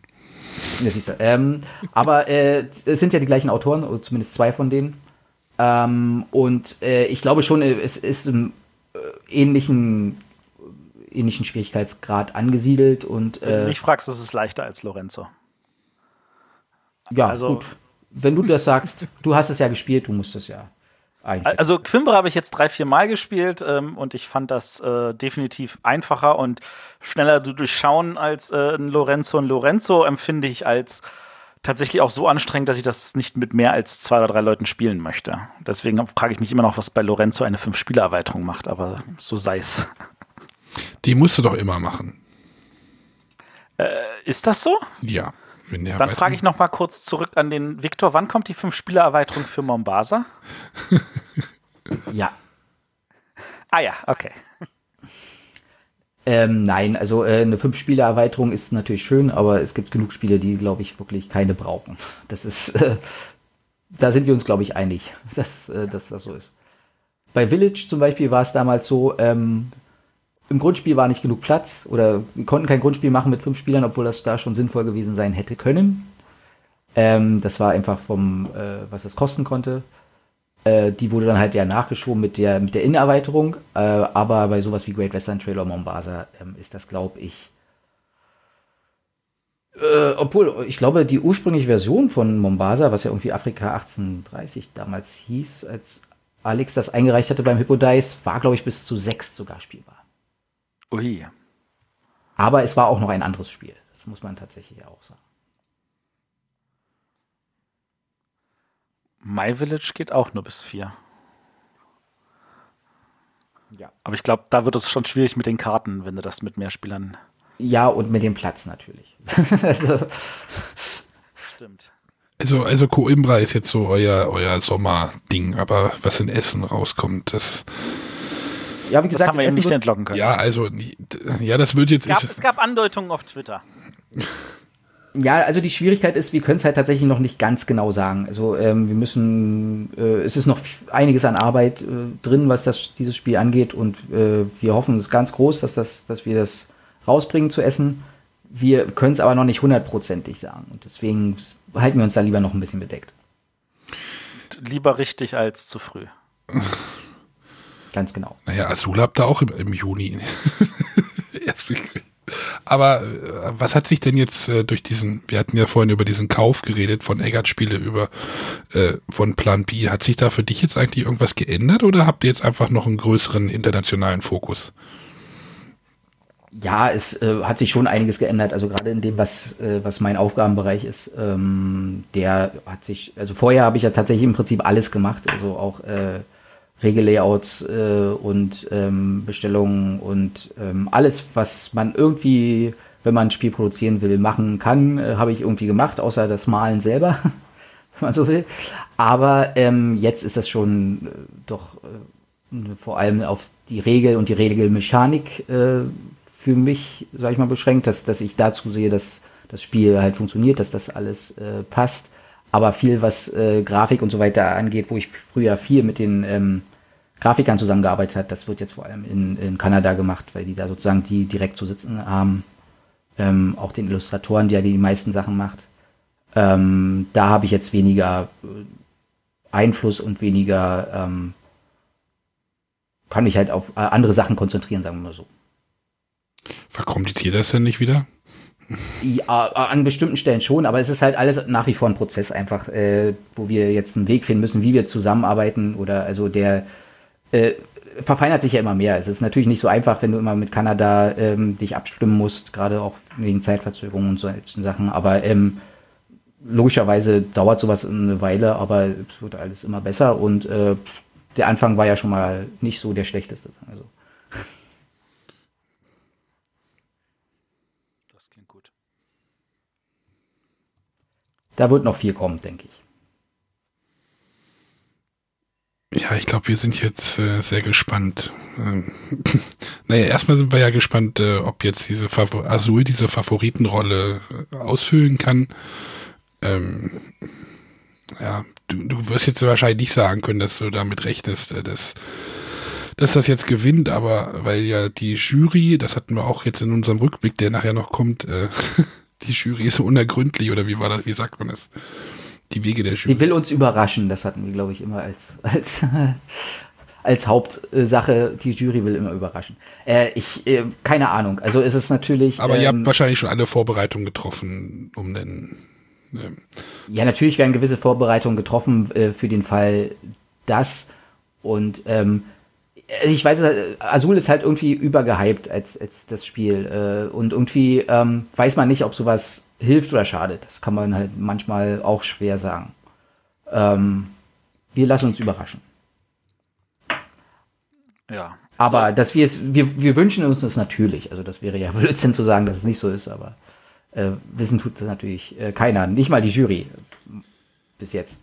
Ähm, in, inwieweit, um nochmal zu Azul, ich, ich weiß nicht, irgendwie sind wir jetzt bei Azul noch, noch gelandet. ja, ja. Dieser, dieser ähm, ja, Lieferengpass, den es ja irgendwie anscheinend gab nach der Messe, so, ich weiß nicht, wann das jetzt wirklich so akut war, weil es wurde ja irgendwann wurde zwischen äh, ja, rund um Weihnachten, Januar, Februar gab es ja irgendwie Mondpreise bei eBay für Azul. Ähm, hat euch das irgendwie, da, da denkt man sich doch dann auch so, scheiße, das hätten wir alles schön verkaufen können.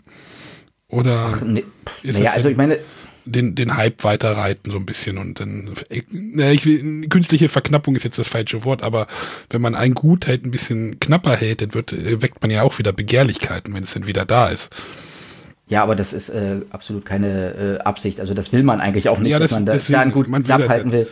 Es war ähm, halt extrem schnell ausverkauft. Also ich meine, dieser, ganze, was in Essen halt ja schon, irgendwie ist es ja äh, durch die Decke gegangen da schon und ähm, es war halt sehr, sehr schnell ausverkauft. Ähm, es wurde so schnell wie möglich nachproduziert, aber auch die zweite Charge war so schnell weg, dass die meisten gleich mitgekriegt hat, dass da schon wieder ein äh, zweites da war. Wir mal so. Ähm, es ist, äh, es läuft halt weltweit äh, un unfassbar gut ähm, und äh, irgendwie, äh, sobald da irgendwas produziert ist, ist es halt auch schon wieder weg. Also das ist halt irgendwie, ähm, man versucht das so gut wie möglich irgendwie hinzubekommen, aber ähm, es ist nicht ganz trivial leider. Äh, Pro Ist, ist das etwas, was, was das Problem eigentlich bei der Jury auslösen könnte? Weil die Jury legt ja viel Wert auf Verfügbarkeit. Und wenn Nein, man bedenkt, dass ihr jetzt in dem letzten halben Jahr schon ähm, auch ein, durch den Gewinn von ein paar Preisen natürlich mit der Verfügbarkeit hinten dran hängt äh, und jetzt auf einmal dann irgendwie ein paar hunderttausend mehr machen müsst, ähm, könnte das tatsächlich ein Problem sein, oder? Nee, das wird kein Problem. Da, dafür sind genug Vorbereitungen getroffen, was, was sowas angeht. Ähm, und eigentlich müsste jetzt demnächst auch tatsächlich die, auch in Deutschland die nächste Charge verfügbar sein, die dann auch etwas größeren Umfang haben sollte. Theoretisch zumindest. Ähm, ich glaube, also das, das dürfte überhaupt kein. Dein Optimismus in aller Ohren. Ja, also ich meine, also es, ich meine, es ist ja, äh, du weißt es ja selber, ähm, Kalkulationen sind immer so, äh, am Anfang kannst du ja sonst was, du kannst ja am Anfang ja ähm, Dinge so äh, schön überlegen ähm, und äh, dann passieren halt Dinge, die du so überhaupt nicht erwartet hast. Also da gerade bei Azul, die, ähm, dass es ein gutes Spiel ist und die Haptik toll ist und so weiter, alles gar keine Frage, aber dass das so halt, äh, ist ja nicht so, dass wir da nur 500 Stück oder so gemacht hätten. Ähm, es ist halt manchmal steckst du nicht drin, warum die Sachen so äh, unfassbar gehen. Und, ähm, und dann äh, machst du das schon so, dass du das eigentlich äh, versuchst aufzufangen und dann ist es trotzdem noch zu wenig und du denkst, unfassbar, wie kann es ja eigentlich sein? Aber ich glaube, es wird äh, nicht, ni- zumindest nicht zu größeren Problemen führen. Absolut nicht. Das äh, sollte abgedeckt sein. Dann, dann fällt mir jetzt glatt noch eine Frage ein. Wessen Idee war das Giant Azul? Ähm, tatsächlich äh, von dem Produzenten, der äh, einfach mal mit so einem Koffer ankam. gesagt hat, ist das nicht eine schöne Idee? Und Sophie hat gesagt, oh, das ist doch eine schöne Idee. Aber da ist es halt so tatsächlich, dass der eigentlich ja für Messen gedacht ist äh, und für, für Partner, dass die das zeigen können und so weiter. Und dass jetzt halt so eine ähm, Kampagne angelaufen ist, dass man das vorbestellen könnte und wenn eine bestimmte Menge zusammenkommt, dass es dann auch produziert wird, äh, kam halt auch dafür, dass Leute gesagt haben, wir wollen es unbedingt haben. Also das ist halt, ähm, kommt dann immer das eine aus dem anderen und äh, ja. Hast du eine Ahnung, ob die Minimalmenge inzwischen erreicht ist bei den Bestellungen? Äh, ich weiß nicht, wie der letzte Stand äh, ist tatsächlich. Da habe ich jetzt eine Weile nichts äh, von gehört, weil ich da jetzt äh, nicht selbst nicht dran sitze. Das müsste ich äh, noch mal irgendwie mal nachhören. Aber ich glaube, also die 500 sind schon relativ, ähm, glaube ich, realistisch und äh, aber mehr macht wahrscheinlich auch keinen Sinn. W müssen wir sehen. Das, also ich weiß es nicht genau. Also da keine Ahnung. Mir fällt noch eine andere Frage ein, weil wir vorhin über Beutel geredet haben. ja. Also äh, hörst du das viel von Leuten, dass sie sich beschweren, dass da kein zweiter Beutel im Spiel ist? Genau darüber haben wir am Wochenende auch geredet in der Spielgruppe. Hm. Also ich weiß, also es ist halt schwierig, ne, bei all diesen Sachen immer, ähm, wie gesagt, äh, das Spiel kam ja sehr schnell äh, so zusammen. Ähm, zweiten Beutel hätten wir sicherlich nie am Anfang reingetan. Äh, irgendwann waren da vielleicht auch mal Überlegungen, aber es ist tatsächlich erstens natürlich schon relativ teuer und zweitens, äh, also Kosten sind natürlich eine Sache und äh, zwei Beutel sind auch nicht unbedingt hilfreich, äh, weil sie häufig äh, es doch schnell zu Verwechslungen bei so Sachen führen können. Ähm, da müsste eher eine andere Lösung her. Äh, und äh, ja, gibt es vielleicht auch. Eine also ich fand die Lösung hervorragend, die Pegasus damals auf ihrem äh, Pressetag gehabt, hat, gemacht hatte. Die hatten einfach so einen, so einen Stifthalter genommen, wo man dann die Steine reingeworfen hat und dann hat man den einfach so gleich rüberschütten können. Eine Tasse. Ja, oder ein Tasse oder ein Becher oder sowas, damit behelfen wir uns auch. Ähm, das wäre vielleicht noch so, so ein Gimmick oder so. Das muss ja nicht rund sein, kann ja auch leicht eckig sein, damit es in die Schachtel mit reinpasst, äh, dass man vielleicht dann für Essen oder so haben könnte. vielleicht ich sag, mal, ich, ich, ich sag mal so, könnte man haben. Okay. ja. Gut, ich denke, damit haben wir das Ganze aber dann äh, ausführlich und äh, aus, äh, ausufernd äh, mal kurz beleuchtet. Und äh, wir freuen uns total, dass du dir die Zeit genommen hast, unseren Fragen dich zu stellen und so ausführlich und hilfreich zu beantworten. Das hat uns doch sehr gefreut, ähm, weil das sind ja dann doch jetzt wieder so gefühlt über eine Stunde geworden, die wir uns ja. unterhalten haben. Gefühlt eine Stunde. Hm, du hast eine Zeitvorstellung. ja, wirklich, was du so fühlst. Vielleicht mit deinem Gefühl was nicht. Schatz, das war doch schon eine Stunde. Das waren fünf Minuten, Reihe, genau.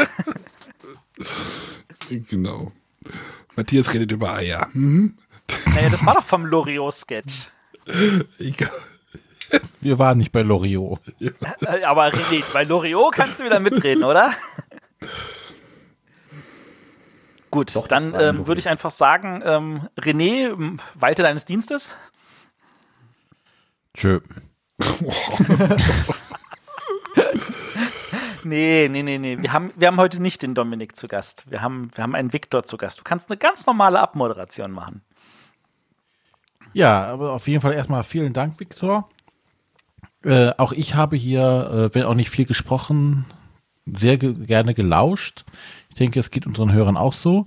Ähm, wenn die Hörer aber noch Fragen haben, könnt ihr natürlich gerne uns äh, in die Kommentare schreiben. Die funktionieren trotz Datenschutzgrundverordnung immer noch.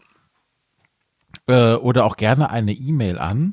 Äh, info.bretterwisser.de also falls wir irgendwas äh, nicht gefragt haben oder was euch jetzt noch unter den Nägeln brennt, schreibt uns das. Äh, wir werden das weiterleiten und dann auch zeitnah beantworten. Ansonsten. Es kamen noch ein paar Fragen natürlich, zu, die man eigentlich dem lieben Michael Kiesling hätte stellen müssen. Genau, die habe ich jetzt nicht. Das machen wir dann in Berlin. Gast dabei gewesen, genau. Das machen wir dann in Berlin dann. Äh, vielleicht sollten wir vielleicht nochmal einen kleinen Service-Hinweis für unsere Android, äh, Android-User, ähm, Android-Handy, Smartphone-Benutzer. Ähm, mal weitergeben, falls ihr uns irgendwie noch äh, über den Computer hört und äh, ihr nicht wisst, wie ihr, wie ihr uns am Smartphone ähm, hören wollt, sollt. Äh, Google hat jetzt eine äh, dedizierte Podcast-App gestartet. Also es gibt jetzt auch noch eine eigene Podcast-App von Google, die ist auch kostenlos und so. Dort sind wir auch zu finden, ganz normal über Suchfeld. Äh, wer noch keine Podcast-App hat, äh, der kann sich die vielleicht mal anschauen. Äh, die funktioniert auch soweit, ist äh, ja ganz frisch. Ja, dann machen wir ja auch gleich eine Gerechtigkeit. Bei Apple gibt es das natürlich auch auf dem Ja, iPhone. bei Apple gibt es sie ja schon immer, aber bei Google ist sie Ja, aber heute vielleicht weiß nicht jeder, dass es sie gibt. Genau. Also für, für zum Einstieg ist sie vielleicht ganz nett. Also ähm, Genau. dann kriegt ihr auch immer die Folgen irgendwie oder eine Nachricht, wenn Folgen kommen und sowas. Und ja, Genau. Und falls noch irgendjemand das Bedürfnis hat, dem lieben Viktor direkt eine Frage zu stellen, ähm, ich weiß nicht, wie schnell er das beantworten kann, aber er ist natürlich auch auf Twitter unter äh, Mr. Alfco für ähm, darf, da- darf ich das sagen, wofür die Abkürzung steht? Weißt du denn, wofür sie steht? Naja, für Mr. Albert Viktor Kobilke. Nee, Alfred Viktor Kobilke. Ja. Ursprünglich eigentlich tatsächlich nicht, aber äh, es hat sich so gefügt, dass das so äh, letztendlich passt mit meinem neuen Nachnamen. stand es denn ursprünglich? Alsch. Äh, Das, das Alfco habe ich tatsächlich schon äh, sehr lange, eigentlich aus Victor heraus, das VKO, äh, einfach nur von Alfred Victor, weil da ja auch KO drin ist. Ähm, aber dass mein Nachname jetzt Kubelke ist, passt das natürlich äh, umso besser. Bei Victor ist viel K.O. drin. So, etwa. Kommt natürlich die neugierige Frage, ähm, Viktor ist ja dein zweiter Vorname. ja, Ist aber trotzdem mein, immer schon dein Rufname gewesen? Ja. Oder? das ist mein Rufname, der äh, wurde früher auch im Pass unterstrichen, sowas macht man ja heutzutage nicht mehr. Ähm, aber führt immer wieder zu Problemen, dass das ja mein äh, eigentlicher Rufname ist, aber ein anderer Name vorsteht, äh, ist bei vielen Sachen gar nicht so einfach, was mit irgendwelchen Behördengängen und sonst was für Sachen. Matthias, wie hat. Vornamen hast du denn? La la la la la. Gut. Gut. Ja. Dann kommen wir jetzt tatsächlich zum Ende. Ähm, wir hören uns dann nächste Woche wieder mit Dem? Göttingen-Special, die Interviews aus Göttingen. Göttingen? Ich dachte, ich habe noch das ID-Ding, aber wir können auch erstmal Göttingen schieben, genau. Gottchen, wir haben ja noch einige Sachen in der Pipe auf. Halde das liegen. Stimmt. Ja, ja, das ist ja Können einfach acht Wochen Urlaub machen. so ähnlich. äh, ja, dann kommt wahrscheinlich erstmal die Göttingen-Special, du hast recht, ja. Ja. Dann Genau. Göttingen-Special, dann haben wir in äh, zwei Wochen haben wir ähm, Spielevorstellungen en masse, wenn ich das richtig in Erinnerung Ach so, habe. ja, genau. Dann haben wir in äh, drei Wochen haben wir. Oh Gott, ja, das reicht. Stopp. Dann Reicht. haben wir das ja in vier Wochen. Oh, da, da sollten wir doch noch mal darauf hinweisen. In vier Wochen haben wir ja wieder eine runde Folge, die 120. Ähm, und da wird es dann wieder eine neue Top 10 geben. Und äh, wir haben inzwischen auch eine Liste der möglichen Vorschläge für diese Top 10 äh, erarbeitet. Und äh, die wird dann jetzt im Laufe der nächsten Woche online gehen. Ja, unsere Supporter dürfen darüber abstimmen. Unsere Supporter dürfen darüber abstimmen. Ähm, genau. Von der Gelegenheit, liebe Supporter, freut euch drauf. Ich werde den Link wieder brav in unseren Community-Channel packen. Ähm, da könnt ihr euch Ich dann also E-Mail. austoben. Genau. das kannst du zusätzlich machen, weil nicht jeder unserer Supporter auf unserem Eine E-Mail-Adresse ist. Aber genau. Aber das sollte ja niemanden abhalten. Alles klar, gut. Wir machen noch Rückblick, oder?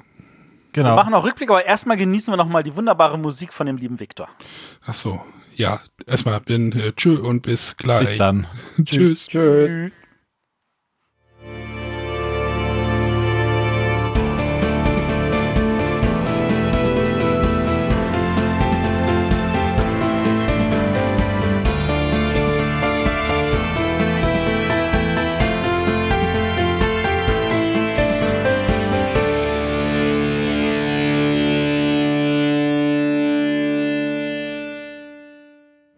So, jetzt sind wir wieder da.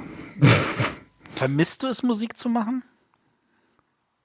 Ja, natürlich, aber äh, ich mache ja durchaus noch selber äh, immer mal ein bisschen Musik, aber es könnte mal wieder mehr sein, ja. Hast, hast du Bock, mal ein Brettspiel zum Thema Musik zu machen? Ja, äh, ja, äh, ich weiß ja nicht, in Göttingen, hast du das Spiel gesehen von dem, von dem einen? Ja, habe ich ja. Ja, das fand ich ziemlich gut. Es gab doch, da gibt doch da dieses Musikspiel, wie heißt denn das? Dieses Musikkarten, Sammelkartenspiel, wie heißt denn das? Ähm, ah, Das überrascht uns. Überraschung. ja, wie heißt es denn? Äh, Dropmix. Das ist doch irgendwie, das ist doch auch so ein, du hast irgendwie Karten, die legst du auf so eine Auslage und da hast du irgendwie so ein, so ein Handy, was da drauf guckt und dann kannst du irgendwie Musik remixen oder irgendwie sowas war das. Äh, Dropmix Oha. von Harmonix. Die haben früher Guitar Hero mal erfunden. Aber Ja, aber dann erzähl uns lieber, was wir vor 100 Folgen gemacht haben. ja, Moment, Moment, Moment. Umgebaut habe ich schon. Ich muss den Bumper noch einspielen. Heute wollen wir uns über die vergangenen Preisträger zum Spiel des Jahres unterhalten. Und zwar starten wir ganz am Anfang, den Jahren 79 bis 82. Falsch. Ja, da kommen wir gleich noch mal zu dem. Da, da kommen wir gleich noch mal dazu. Äh, noch nicht. Äh, Erstmal haben wir nämlich noch über das Kinderspiel geredet, über das Kinderspiel des Jahres. Aber jetzt haben wir immer noch nicht erwähnt, was denn jetzt zum Kinderspiel des Jahres gewählt wurde. Arne. Das Spiel Geister, Geister, Schatzsuchmeister äh, von Mattel Games, die jetzt wieder in den deutschen Markt mit Autorenspielen einsteigen oder eingestiegen sind mit zwei Spielen dieses Jahr. Mm, kooperatives Kinderspiel, ja, Kinderspiel, ja klar. Naja, das äh, können wir auch noch mal sehen. Kinderspiel, Fragezeichen, ne? Ja. Ähm, ja, die, der, diese Frage ist tatsächlich äh, auch heute noch irgendwie aktuell, wenn man das so sagen möchte. Äh, ich habe tatsächlich festgestellt, dass damit, also zumindest meine Kinder, als sie in dem Alter waren, super zurechtgekommen sind. Aber ich habe ja auch Spielerkinder, deswegen finde ich, zählt das nicht. Es ist aber ein Spiel, Kinderspiel gewesen, was wirklich schon äh, sehr weit nach oben sich bewegt hatte. Aber es ist ja im Moment äh, Trend oder sowas. Ne? Äh, dort gab auch das erste Mal einen Livestream, der funktioniert hatte. Äh, sparen wir uns jetzt mal. Aber bei Geistergeist Schatzsuchmeister, Moment. In dem Livestream haben die Kinder ja auch gesagt, ich finde es so toll, die Diamanten in meinen Rucksack zu stecken bei der Spielfigur. Man kann halt diese, diese Diamanten, die man im Haus sammeln muss, ähm, auf die Spielfigur hinten reinklippen quasi. Und dann sieht das so aus, als ob der es im Rucksack trägt. Das, Ich glaube, da fahren Kinder schon voll drauf ab. Also. Ja. Also die Haptik ist auf jeden Fall hervorragend. Die Haptik. Hervorragend ist vielleicht ein bisschen übertrieben in meiner alten Formulierung, aber ja, die Haptik war tatsächlich äh, angenehm. Genau. Ähm, nee, wir hatten, äh, dieses Jahr ist ja Funkelschatz jetzt Spiel des Jahres gewonnen. Und das ist ja, ne, man denkt ja mal, Haber gewinnt die irgendwie am laufenden Meter. Aber die, dieses Rit- äh, Ritter, nee, wie heißt der? Ritter, Ritterschlag oder wie hieß das? Ja. Das sah ja auch sehr, also es war jetzt so ein vereinfachtes Carcassonne, sage ich jetzt einfach mal so. Ja, aber das war auch cool. Also, Ja, es sah total toll aus und aber bei Haber ist man das ja gewohnt eigentlich, dass man, dass da Ja, ich wollte gerade sagen, ist mal schön, dass Haber auch mal nicht gewonnen hat. ordentliche Sachen rausholt. Und Letztes Jahr haben sie auch nicht gewonnen. Ja, aber ordentlich Konkurrenz mal bekommen. Dass so ein bisschen Abwechslung ist. Nicht überall nur gelbe Spielkartons. dass Haber mal nicht gewonnen hat. Ey, das ist, also, da, da ist tatsächlich gefühlte Sache und äh, tatsächlich äh, existierende Sache ein großer Unterschied. Ich meine, weil Haber war wirklich regelmäßig nominiert und so und man hatte zum Teil das Gefühl, es gewinnt ja eh immer nur Haber oder Selector, wobei Selector den Markt inzwischen aufgegeben hat. Aber wenn man dann tatsächlich sieht, Haber hat das erste Mal seit acht Jahren dieses Jahr gewonnen, dann ist das, dann ist das, wenn man das Zahlen sieht, tatsächlich was anderes. Genau, da musste ich irgendwie dran denken, als du es gesagt hattest. So, das war jetzt so, wir haben über das Kinderspiel geredet. René hat ein Spiel vorgestellt. Also René hat angefangen. Ich weiß gar nicht warum. Ähm, und wir hatten eine Preisdiskussion. Auch ich musste mir jetzt hier die, die englische Variante zulegen, die auch nicht gerade günstig in Deutschland zu bekommen ist. Wie meistens bei den Dingen. nie ab. Nein, das nicht, aber trotzdem ist es teuer. Ja. Sind wenigstens Zombies drin? Äh, nein, keine Zombies, aber wie gesagt, ein Deckbauspiel.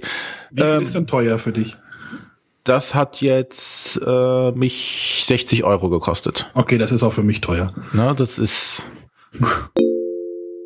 Oh, es geht ja. ja, heutzutage sagt man auch, es geht ja, ne? Es ist. Äh, 60 Euro ist nicht, naja, so Boah, das ist schon ein Schnäppchen. Naja, Schnäppchen nicht, aber das ist für die großen Spiele, so- also, nee, große Spiele, aber ähm, kaufst du ein Blood Rage? teuren. Ja. Ja, Trash ist super. ja, aber da bist du halt 60 Euro los. Kaufst du ein Terraforming Mars, bist du 60 Euro los. Äh, kaufst du Great Western Trail, kostet 27. Ähm, ist der Victor überhaupt noch da? Ja, ja. Aber Ich höre euch da würde ich jetzt, da würde ich jetzt am liebsten auf den lieben Podcast verweisen von dem lieben Dominik, den wir neulich als Gast hatten, der äh, sein Interview mit dem Mr. Peterson ja inzwischen veröffentlicht hat, äh, wo der Peterson auch erklärt, also dass die Spiele eigentlich zu günstig sind für das, was Verlage tatsächlich alles noch machen könnten. Ähm, und ich glaube, dass so ein Great Western Trail von dem, was drin ist und von dem, was an Arbeit drin steckt, äh, mehr als diese 27 Euro wert ist. Ja. Ja, es war wieder irgendwie so ein Gutschein bei Thalia oder was weiß ich. Naja, äh, ja, René hatte Legendary vorgestellt. Ähm, Und das war der Spielablauf schon. Wie gesagt, Negativpunkt ist zum einen, das ist offiziell ein kooperatives Spiel, aber eigentlich ist es ein semi-kooperatives Spiel, weil jeden Schurken, den man besiegt, gibt Siegpunkte. Und äh, wer am, meisten, am Ende die meisten Siegpunkte hat, äh, gewinnt dann, ist dann der Obergewinner. Der Obergewinner. So, das wäre die erste Regel, die bei uns rausfliegen würde. Ja, also ich denke auch, das kann man gut beim Spiel ignorieren. René, hast du es noch? Ja. Ich bin auch immer da kurz davor, mir noch Erweiterungen zu holen. Da gibt's auch irgendwie so- ganz, da, blicke ich auch nicht mehr dran lang an, der, an dieser Reihe. Da gibt's ja Legendary, den gibt's ja irgendwie noch Legendary Encounters oder sowas. Ne? Das, aber Genau, das, Legendary ist quasi das, das System, das Spielsystem. Und das haben sie jetzt auf alle möglichen Marken übertragen. Weiß ich, da gehe hier Big Trouble in Little China war jetzt, glaube ich, das letzte. Und äh, Alien und Predator und hast du nicht gesehen. Kann man die ursprünglich- kombinieren? Ähm, das weiß ich jetzt gar nicht. Ich glaube grundsätzlich ja. Aber inwieweit das immer Sinn macht, weiß ich jetzt nicht. Also, Aber äh, es hat halt einen riesigen Kosmos da jetzt draus gemacht und die haben das System halt entsprechend ausgeschlachtet, glaube ich einfach. aber Victor, sowas spielst du nicht, ne? Äh, ich spiele sowieso viel zu wenig, so gesehen. ich würde viel, eigentlich spiele ich alles Mögliche. Also tatsächlich, mein Horizont ist äh, sogar noch einiges weiter als Matthias, äh, zumindest äh, in Richtung Quizspiele und auch Clask liebe ich über alles. ähm, Victor, wann spielen wir mal eine Runde Churchill? Äh, sehr gerne. Also das äh, tatsächlich würde ich gerne beim nächsten Mal, wenn da äh, diese kleine Con ist, die ihr dieses Jahr veranstaltet habt, sehr gerne dabei sein, weil sowas äh, mit dir zu spielen. Und äh, Malle wartet ja um die Ecke. So gesehen, sehr gerne. Naja, im Urlaub hat man ja Zeit, ne? Was heißt denn Urlaub? Ich wollte gerade fragen, wann machen wir denn Urlaub auf Malle? So, wollen wir mal weiterkommen hier. Matthias, Quizspiel war jetzt ja gerade das Stichwort. Welches Spiel hast Oh. du, welches Spiel hast du vorgestellt? Okay, lass mich überraschen. Äh, das ist aufgrund der, der ähm, rein technisch gesehen erstmal äh, begrenzten sechs Runden, die Spielzeit ist. Äh, man spielt halt eine Dreiviertelstunde, Stunde. Man hat eigentlich nur gelacht und am liebsten würde man gleich noch eine Runde hinterherhängen. Das war jetzt gemein, oder? Das war so, so nicht sagen, dass ich da sitze und denke so, ja, sechs Runden, das ist schon mal die erste Info, die ich zu dem Spiel habe. Und man lacht. Und man lacht, ja. Ich gebe dir noch mal einen Tipp. Gut, ähm, dann komme ich jetzt mal einfach dran, weil wir den Arne ja als das letzte hier behandeln heute. Ja. Ähm, und ich möchte eigentlich, also das ist jetzt auch kein neues Spiel, sondern schon ein paar Jährchen alt. Äh, aber das ist mein Lieblingskommunikationsspiel. Oh, das war es natürlich, bevor ich Codenames hatte, nicht wahr? Jetzt weiß es, ne? Das müsste Identic gewesen sein, oder? Näp. Nein. Oh, noch ein Kommunikationsspiel. Mehr Tipps habe ich jetzt nicht. Ich dachte, das würde sich jetzt, würde dich jetzt. Oh, Victor, sag, du hast da auch meine Top 100 gehört. Was, was habe ich da noch für Kommunikationsspiele drauf gehabt? Fängt mit F an, war eine F-Folge. Frigitti! Genau. Also fandst dir. Die, die fandst dir, genau. F- Frigidi fandst dir, ich weiß nicht, was da. Danke, Victor. Warst eine gute Ja, gerne. Äh, War ein großartiges Spiel. Ich habe es damals auch geliebt. Gibt's immer noch, ne? Also, kann man immer noch spielen. Ich glaube, das habe ich sogar mit dir gespielt, als, als, als Andrea das damals in Göttingen dabei hatte, mal zum Testen. Äh, äh, das gut sein? möglich. Das muss, ja, ja. Es war bestimmt jetzt auch schon wieder sechs Jahre her oder so. Ja, ja, das ist jetzt schon eine Weile her, aber ja, das äh, absolut, da kann ich mich auch noch dran erinnern. So, Viktor, Ohren auf. Ja, ja. Überleitung und so. Ähm, Mhm. Wir wollen ja heute so ein bisschen das Spiel des Jahres als Hauptthema irgendwie über unseren Podcast hängen und äh, ich möchte heute nochmal über einen Nominierten kurz reden, den wir noch nicht so richtig vorgestellt haben, nämlich das Spiel Camel Up, was auch ein heißer Kandidat für das Spiel des Jahres ist. Ja, war ein heißer Kandidat, ne? Ja, es ist wüstenheiß. Ja, wir hatten da, du hattest dort äh, eine etwas kontroverse Meinung, äh, denn wir haben jetzt nämlich noch über die Nominierten geredet, das machen wir jetzt gleich nämlich. Was nominiert ist, falls jemand das noch nicht weiß, aber Ja, fangen wir mit dem Spiel des Jahres an. Genau, für Spiel des Jahres nominiert sind äh, das eben erwähnte Camel Up, das Splendor und das Concept. Und ich war für Konzept. Du warst sehr für Konzept. Ich glaube, ich habe da gleich noch einen Einspieler. Ich wollte jetzt nur noch mal den, ja, super Spiele alles drei, oder? Also so auch im Nachhinein. Im Nachhinein definitiv alles super Spiele. Was ich spannend finde, ist, ähm, ich habe irrsinnig viel Konzept damals gespielt. Und äh, für mich war das einfach ein grandioses Spiel. Seitdem Camel Up gewonnen hat, habe ich, glaube ich, zwei Partien Konzept gehabt und ich weiß nicht, deutlich mehr Partien Camel Up. Also vielleicht war das einfach, war ich an dem Zeitpunkt hatte ich das Spiel einfach noch nicht weit genug durchdrungen. Inzwischen muss ich sagen, die Entscheidung der Jury war natürlich richtig. Ähm, aber äh, das ändert ja nichts daran, dass Konzept auch immer noch ein gutes Spiel ist. Hashtag don't forget Und für den Kennerspiel sind nominiert Istanbul, Concordia und Rococo. War ein schönes Jahr für Pegasus, ne? Ja, für uns auch. Für euch auch, ja. Ich wollte euch jetzt nicht unter den Tisch fallen lassen, aber ähm, ja. So, jetzt baue ich mal auf den zweiten Teil um. Moment. Das, das, also das Spannende für mich war ja, dass ich 2014 tatsächlich, das war das eine Jahr in den das letzten alle acht richtig. Jahren, wo ich nicht bei der Spiel des Jahresverleihung war, weil ich halt genau dort meinen äh, Urlaub begann und ich das dann halt nur im Livestream sehen konnte. Traurigerweise. Ja, genau. Würde dir das nochmal passieren? Würdest du wahrscheinlich nicht mehr anders planen dieses Jahr, ne? Äh, jetzt. Äh, das ist allein wegen der BerlinCon kann das nicht mehr passieren. Achso, ja, Handel und Kron sind schuld. Ja. Genau, wir waren uns einig, dass Istanbul das Rennen macht für den Kinderpreis. Ähm, ja, hat ja dann auch das Rennen gemacht, ne? Aber wir hatten ja vorhin auch über die Haptik geredet und Äh, ich muss mir, bei dem Spiel gibt es ja diese tollen Spielchips, wo alle sagen, ja, das sind ja tolle Spielchips und die sind ja super und die sind auch super, aber ich frage mich, was bei, von dem Spiel übrig bleibt, wenn man die einfach austauschen würde aus Papp. Zum Beispiel Pappstein, äh, Papptafeln oder sowas. Aber, aber diese Wenn-Frage ist doch dämlich, weil der Verlag hat ja mit Absicht diese Chips reingemacht. Ja, na sicher, genau aber wissen, dass das. Ja, Frage ist, wenn, wenn man dieses, dieses Blend, Blendelement, nenne ich es jetzt mal, entfernt, was von dem Spiel dann noch übrig bleibt. Also ich bin mir sicher, bei Einstein, wenn man dieses Blendwerk der Haptik wegnimmt und dann diese Holzsteine, die es im Playtest waren, genommen hätte, wäre das Spiel trotzdem gut angekommen. Ob es genauso gut angekommen ist, weiß ich nicht, aber das Spiel wäre trotzdem gut gewesen. Und ich glaube, Splendor hat, hat, wäre auch nicht so schlecht gewesen. Es wäre vielleicht nicht so der Einreißer gewesen, aber es wäre trotzdem nicht so schlecht. gewesen. nee, aber die, die Frage muss sich ja Azul genauso fall, gefallen lassen, ne? Aber wie gesagt, ich glaube, das Einstein wäre auch gut gewesen. Ob es dann auch nominiert worden wäre, das mag ich nicht beurteilen wollen. Und das müssen wir zum Glück auch nicht. Oder, Viktor? Ja, absolut. Genau. Ja, das ist ja halt immer wahrscheinlich so das Gesamtpaket auch was, ne? Welcher, welche Entscheidung trifft der Verlag? Wir entscheiden jetzt da so ein bisschen schöne Steine reinzumachen. Ähm so, aber zum Thema Kulturgut habe ich noch mal was. Ja, ja, ja, aber genau, das ist der Punkt. Die Jury wählt nicht danach, was ist das beste Spiel für die Familie unterm Weihnachtsbaum, sondern sie wählt, was ist das beste Spiel, auch im Hinblick darauf, das Kulturgutspiel voranzubringen. Und an der Stelle ist es für mich eben nicht Camel Up.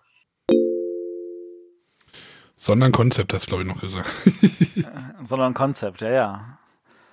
Wobei äh, die Jury damals ist nicht die Jury heute. Also, aber die Jury hat trotzdem richtig entschieden. Camel Up war eine gute Entscheidung. Ja? Darfst du nicht offen sein, Matthias? doch, doch, also, definitiv. Äh, die Frage, die sich mir gerade stellt, Victor, ist, ähm, wenn Camel Up nicht gewonnen hätte, hättet ihr dann trotzdem die Erweiterung gemacht?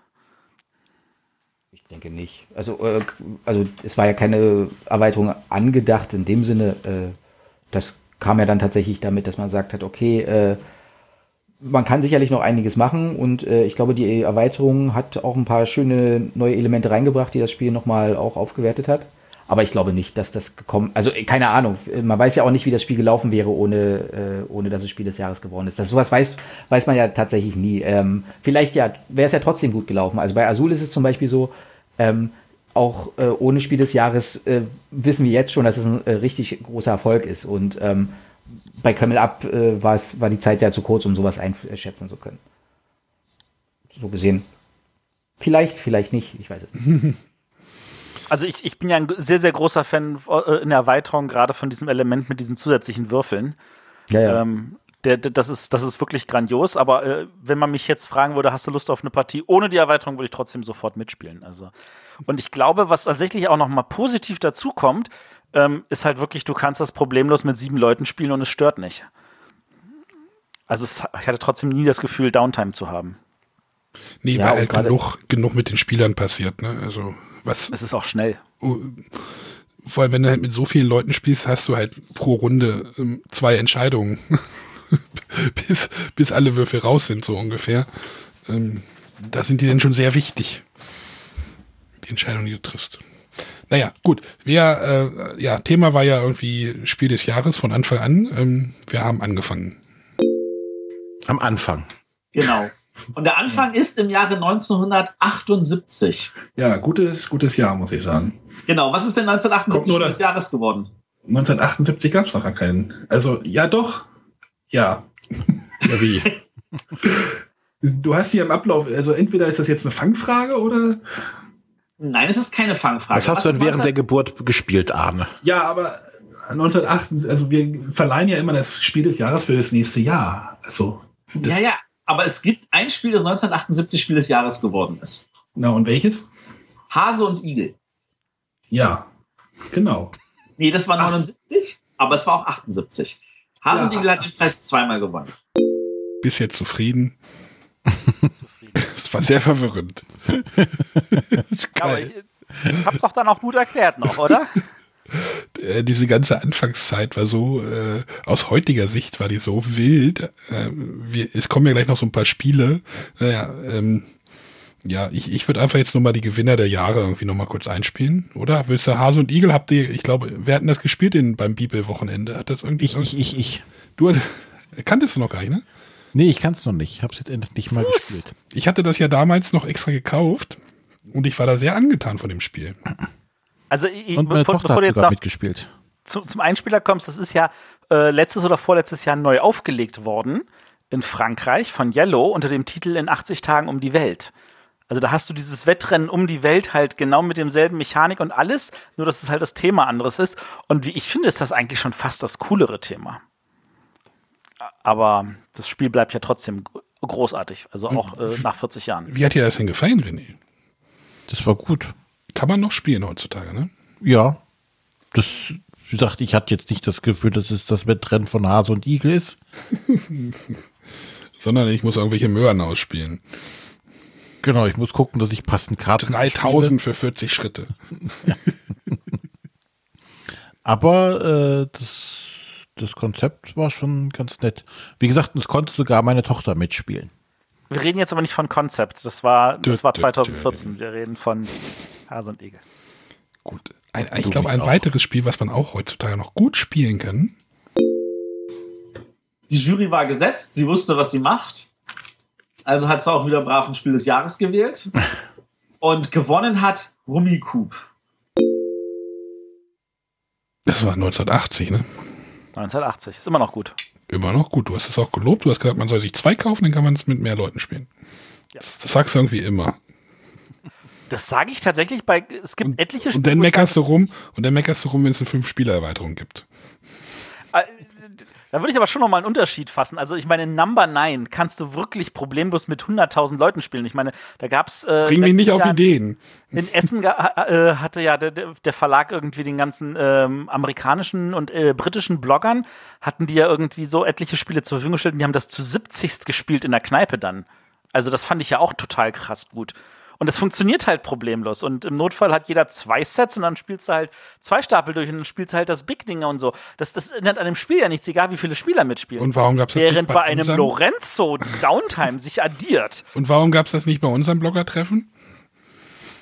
Äh, ich muss ganz ehrlich sagen, äh, ich bin nicht auf die Idee gekommen, nachzufragen. Ich habe das auch im Nachhinein erst gesehen, dass die das bei dem anderen Blogger treffen. Dann dachte ich mir so, cool, das hätten wir auch gerne eigentlich machen sollen, aber ich denke, das ist nicht schlimm. Also, aber an dieser Stelle nochmal eine Empfehlung. Number 9, auch wenn die Jury es ignoriert hat, es ist ein gutes Spiel.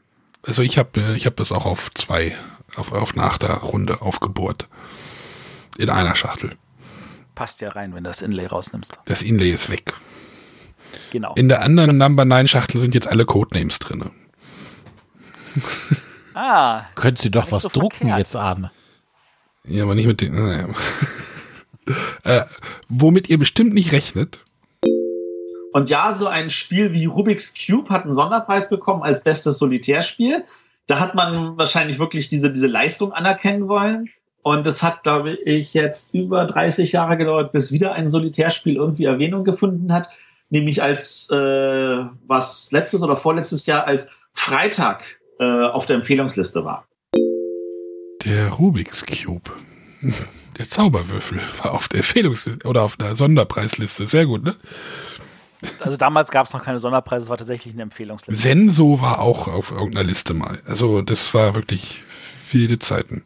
Wilde Zeit. Wird noch, wird noch wilder. Was? man, man darf nicht vergessen, damals ist ja nicht so, dass da damals auch 1200 Spiele rauskamen, sondern die Zahl der überschaubaren Spiele, wo die Redakteure, also die, die, die Journalisten schon geschimpft haben, wie sollen wir denn alle 40 Neuheiten aus Essen jemals auf den Tisch kriegen? Ähm, also damals war es ja wirklich, wirklich unter dreistellig. Also es war noch zweistellig die Zahl der Spiele, die rauskamen. Und damals war auch noch nicht üblich, dass man Erweiterungen macht. Ich habe das ja mal wirklich durchgezählt. Äh, Spiel des Jahres von 79 bis, zwei, bis 1994 gab es nur zwei, für die es eine Erweiterung gab. Von 95 bis äh, 2017 gab es genau zwei, für die es keine Erweiterung gab. Also das ist ja, da, da hat ja auch Siedler einiges geändert. Also von da aus gesehen, die Jury hatte ja die Möglichkeit zu sagen, ach, wir haben nicht genug Spiele, lasst uns noch Spielzeug dazu nehmen. Kommen wir zum nächsten Jahrgang, 81, Fokus. 80 Ja. noch auf der Auswahlliste, äh, also auf der Empfehlungsliste und äh, 81 schon Spiel des Jahres. Ähm, Ja, ein Jahr vorher auf einer Liste und äh, das Jahr später. So. Ähm, Fun Fact: ähm, Wir hatten bei dem Redakteursseminar, da hat ja der liebe äh, Christian Hildenbrand so wieder so ein kleines Pubquiz gemacht mit allen. Ähm, an der Stelle empfehle ich nochmal äh, ein bisschen reinzuhören in der Folge, die wir mit dem lieben Christian hatten, Anfang des Jahres. Und äh, der hatte dort ein paar Fragen gemacht rund zum Thema Spiel des Jahres, weil das halt gerade irgendwie aktuell ist. Ist ja dieses Jahr die 40. Mal, dass sie verliehen wird. Und äh, da war auch eine der Frage, ähm, welche Spiele wurden mehrmals äh, von der Jury irgendwie bedacht? Und es waren tatsächlich insgesamt sechs Spiele. Also die tatsächlich zweimal irgendwie aufgetaucht sind auf ihren Listen. Ja, nämlich noch ein. Ich, das, das kommt jetzt. kommen wir zum Jahrgang 82. Ähm, und da gewinnt dann Sagerland. Im Jahr zuvor noch Auswahlliste. Sagerland hat dann schon gewonnen. Äh, verdient, wie ich finde. Auch Ich wollte gerade sagen, Sagerland, das gilt aber auch als einige. Ich glaube, das hat auch schon viel, äh, wirklich dann viel umgerissen vielleicht. Ja, da kam man jetzt so in diese Zeit, wo es dann wirklich äh, gefühlt abging, weil der nächste Vertreter, ähm, wollen wir soll ich den gleich nochmal hinterher schieben? Schieb mal hinterher. 83 wäre auch das erste Spiel, das ich mal wirklich gespielt habe von den Sachen. Ja, Ja, aber- Scotland Yard. Das ist ein Genau. semi-kooperatives Spiel. Also Sagerland und äh, Scotland Yard so hintereinander, das war glaube ich schon ein großes Ding, oder? So gefühlt. Das, das ist auch im Nachhinein immer noch ein großes Ding, ja. Das sind auch Dauerbrenner bei Ravensburger am Verlag. Ähm, ich frage mich manchmal, ob Ravensburger sich vielleicht nachträglich gewünscht hat, weil wir hatten ja dann auch noch später Sendungen zu späteren Jahrgängen, äh, wo wir dann darüber geredet haben, dass zum Beispiel ähm, hier das eine Spiel nicht gewonnen hatte, äh, Verrückte Labyrinth, das hat ja nicht, nie ein Spiel des Jahres gewonnen, äh, ob man da nicht vielleicht einen insgeheim gehofft hatte, ja, aber er hätte ja dann einfach im Jahr da drauf trotzdem gewinnen können. Sehr gut. Ja, ja. genau. So, so viel haben wir gemacht und äh, den Fuzzi äh, packe ich jetzt nicht nochmal aus. äh, genau, wir hatten dann irgendwie noch durch die Listen geguckt und da gab es halt dieses Spiel Fuzzi, Heinz und Schlendrian. Stimmt, das war eins Fahre von den mit der Spielen. Bimmelbahn. Die, die, heißt das so, ja? Nein. Peter, Peter mag das Spiel, der hat das. Ach, du kennst ja sogar. Ja, ja, der hat das äh, irgendwann mal hervorgekramt. Ich weiß nicht, im Willing habe ich das irgendwann mal gespielt. Peter ist auch alt genug, dass er das alles damals schon live miterlebt hat. Fuzzi, Heinz und Schlendri. Ach, das hatte ich damals, glaube ich, schon mal geguckt. Ja, sehr gut. Ja, aber das war jetzt der Rückblick. Ähm, genau. Kann man sich immer noch gut anhören, die Folge. Äh, hat jetzt nichts verloren, äh, bis auf diese Nominierungsgeschichten. Ähm, es gibt Kapitel, Kapitelmarken schon und äh, ja, wenn man dann in diese Spiel des Jahres Anfangszeit eintauchen will, geht das noch ganz gut mit der Folge.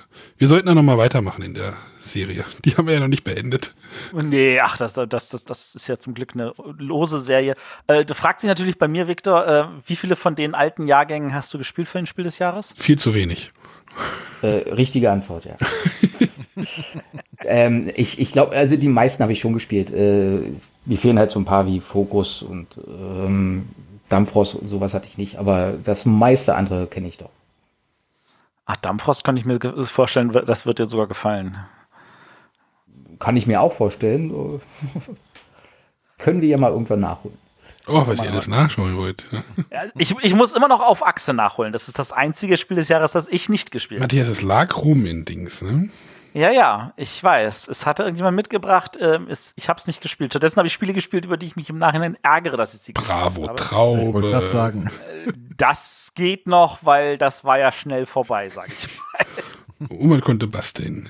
Gut, dann äh, beenden wir das ganze Thema. Wir haben jetzt die Stunde erreicht, wie Matthias sagen würde. Ja, ein bisschen. Anderthalb Stunden, sind wir mal großzügig. Sagen wir mal großzügig, okay. Dann wünsche ich euch auch einen schönen Abend. genau, euch auch. Tschüss. Tschüss. Tschüss. Gleichfalls.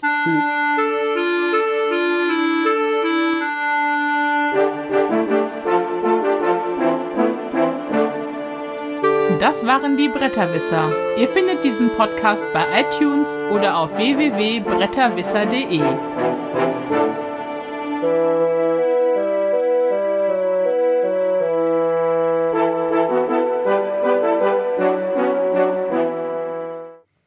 Gar keiner reingequatscht ins Outro.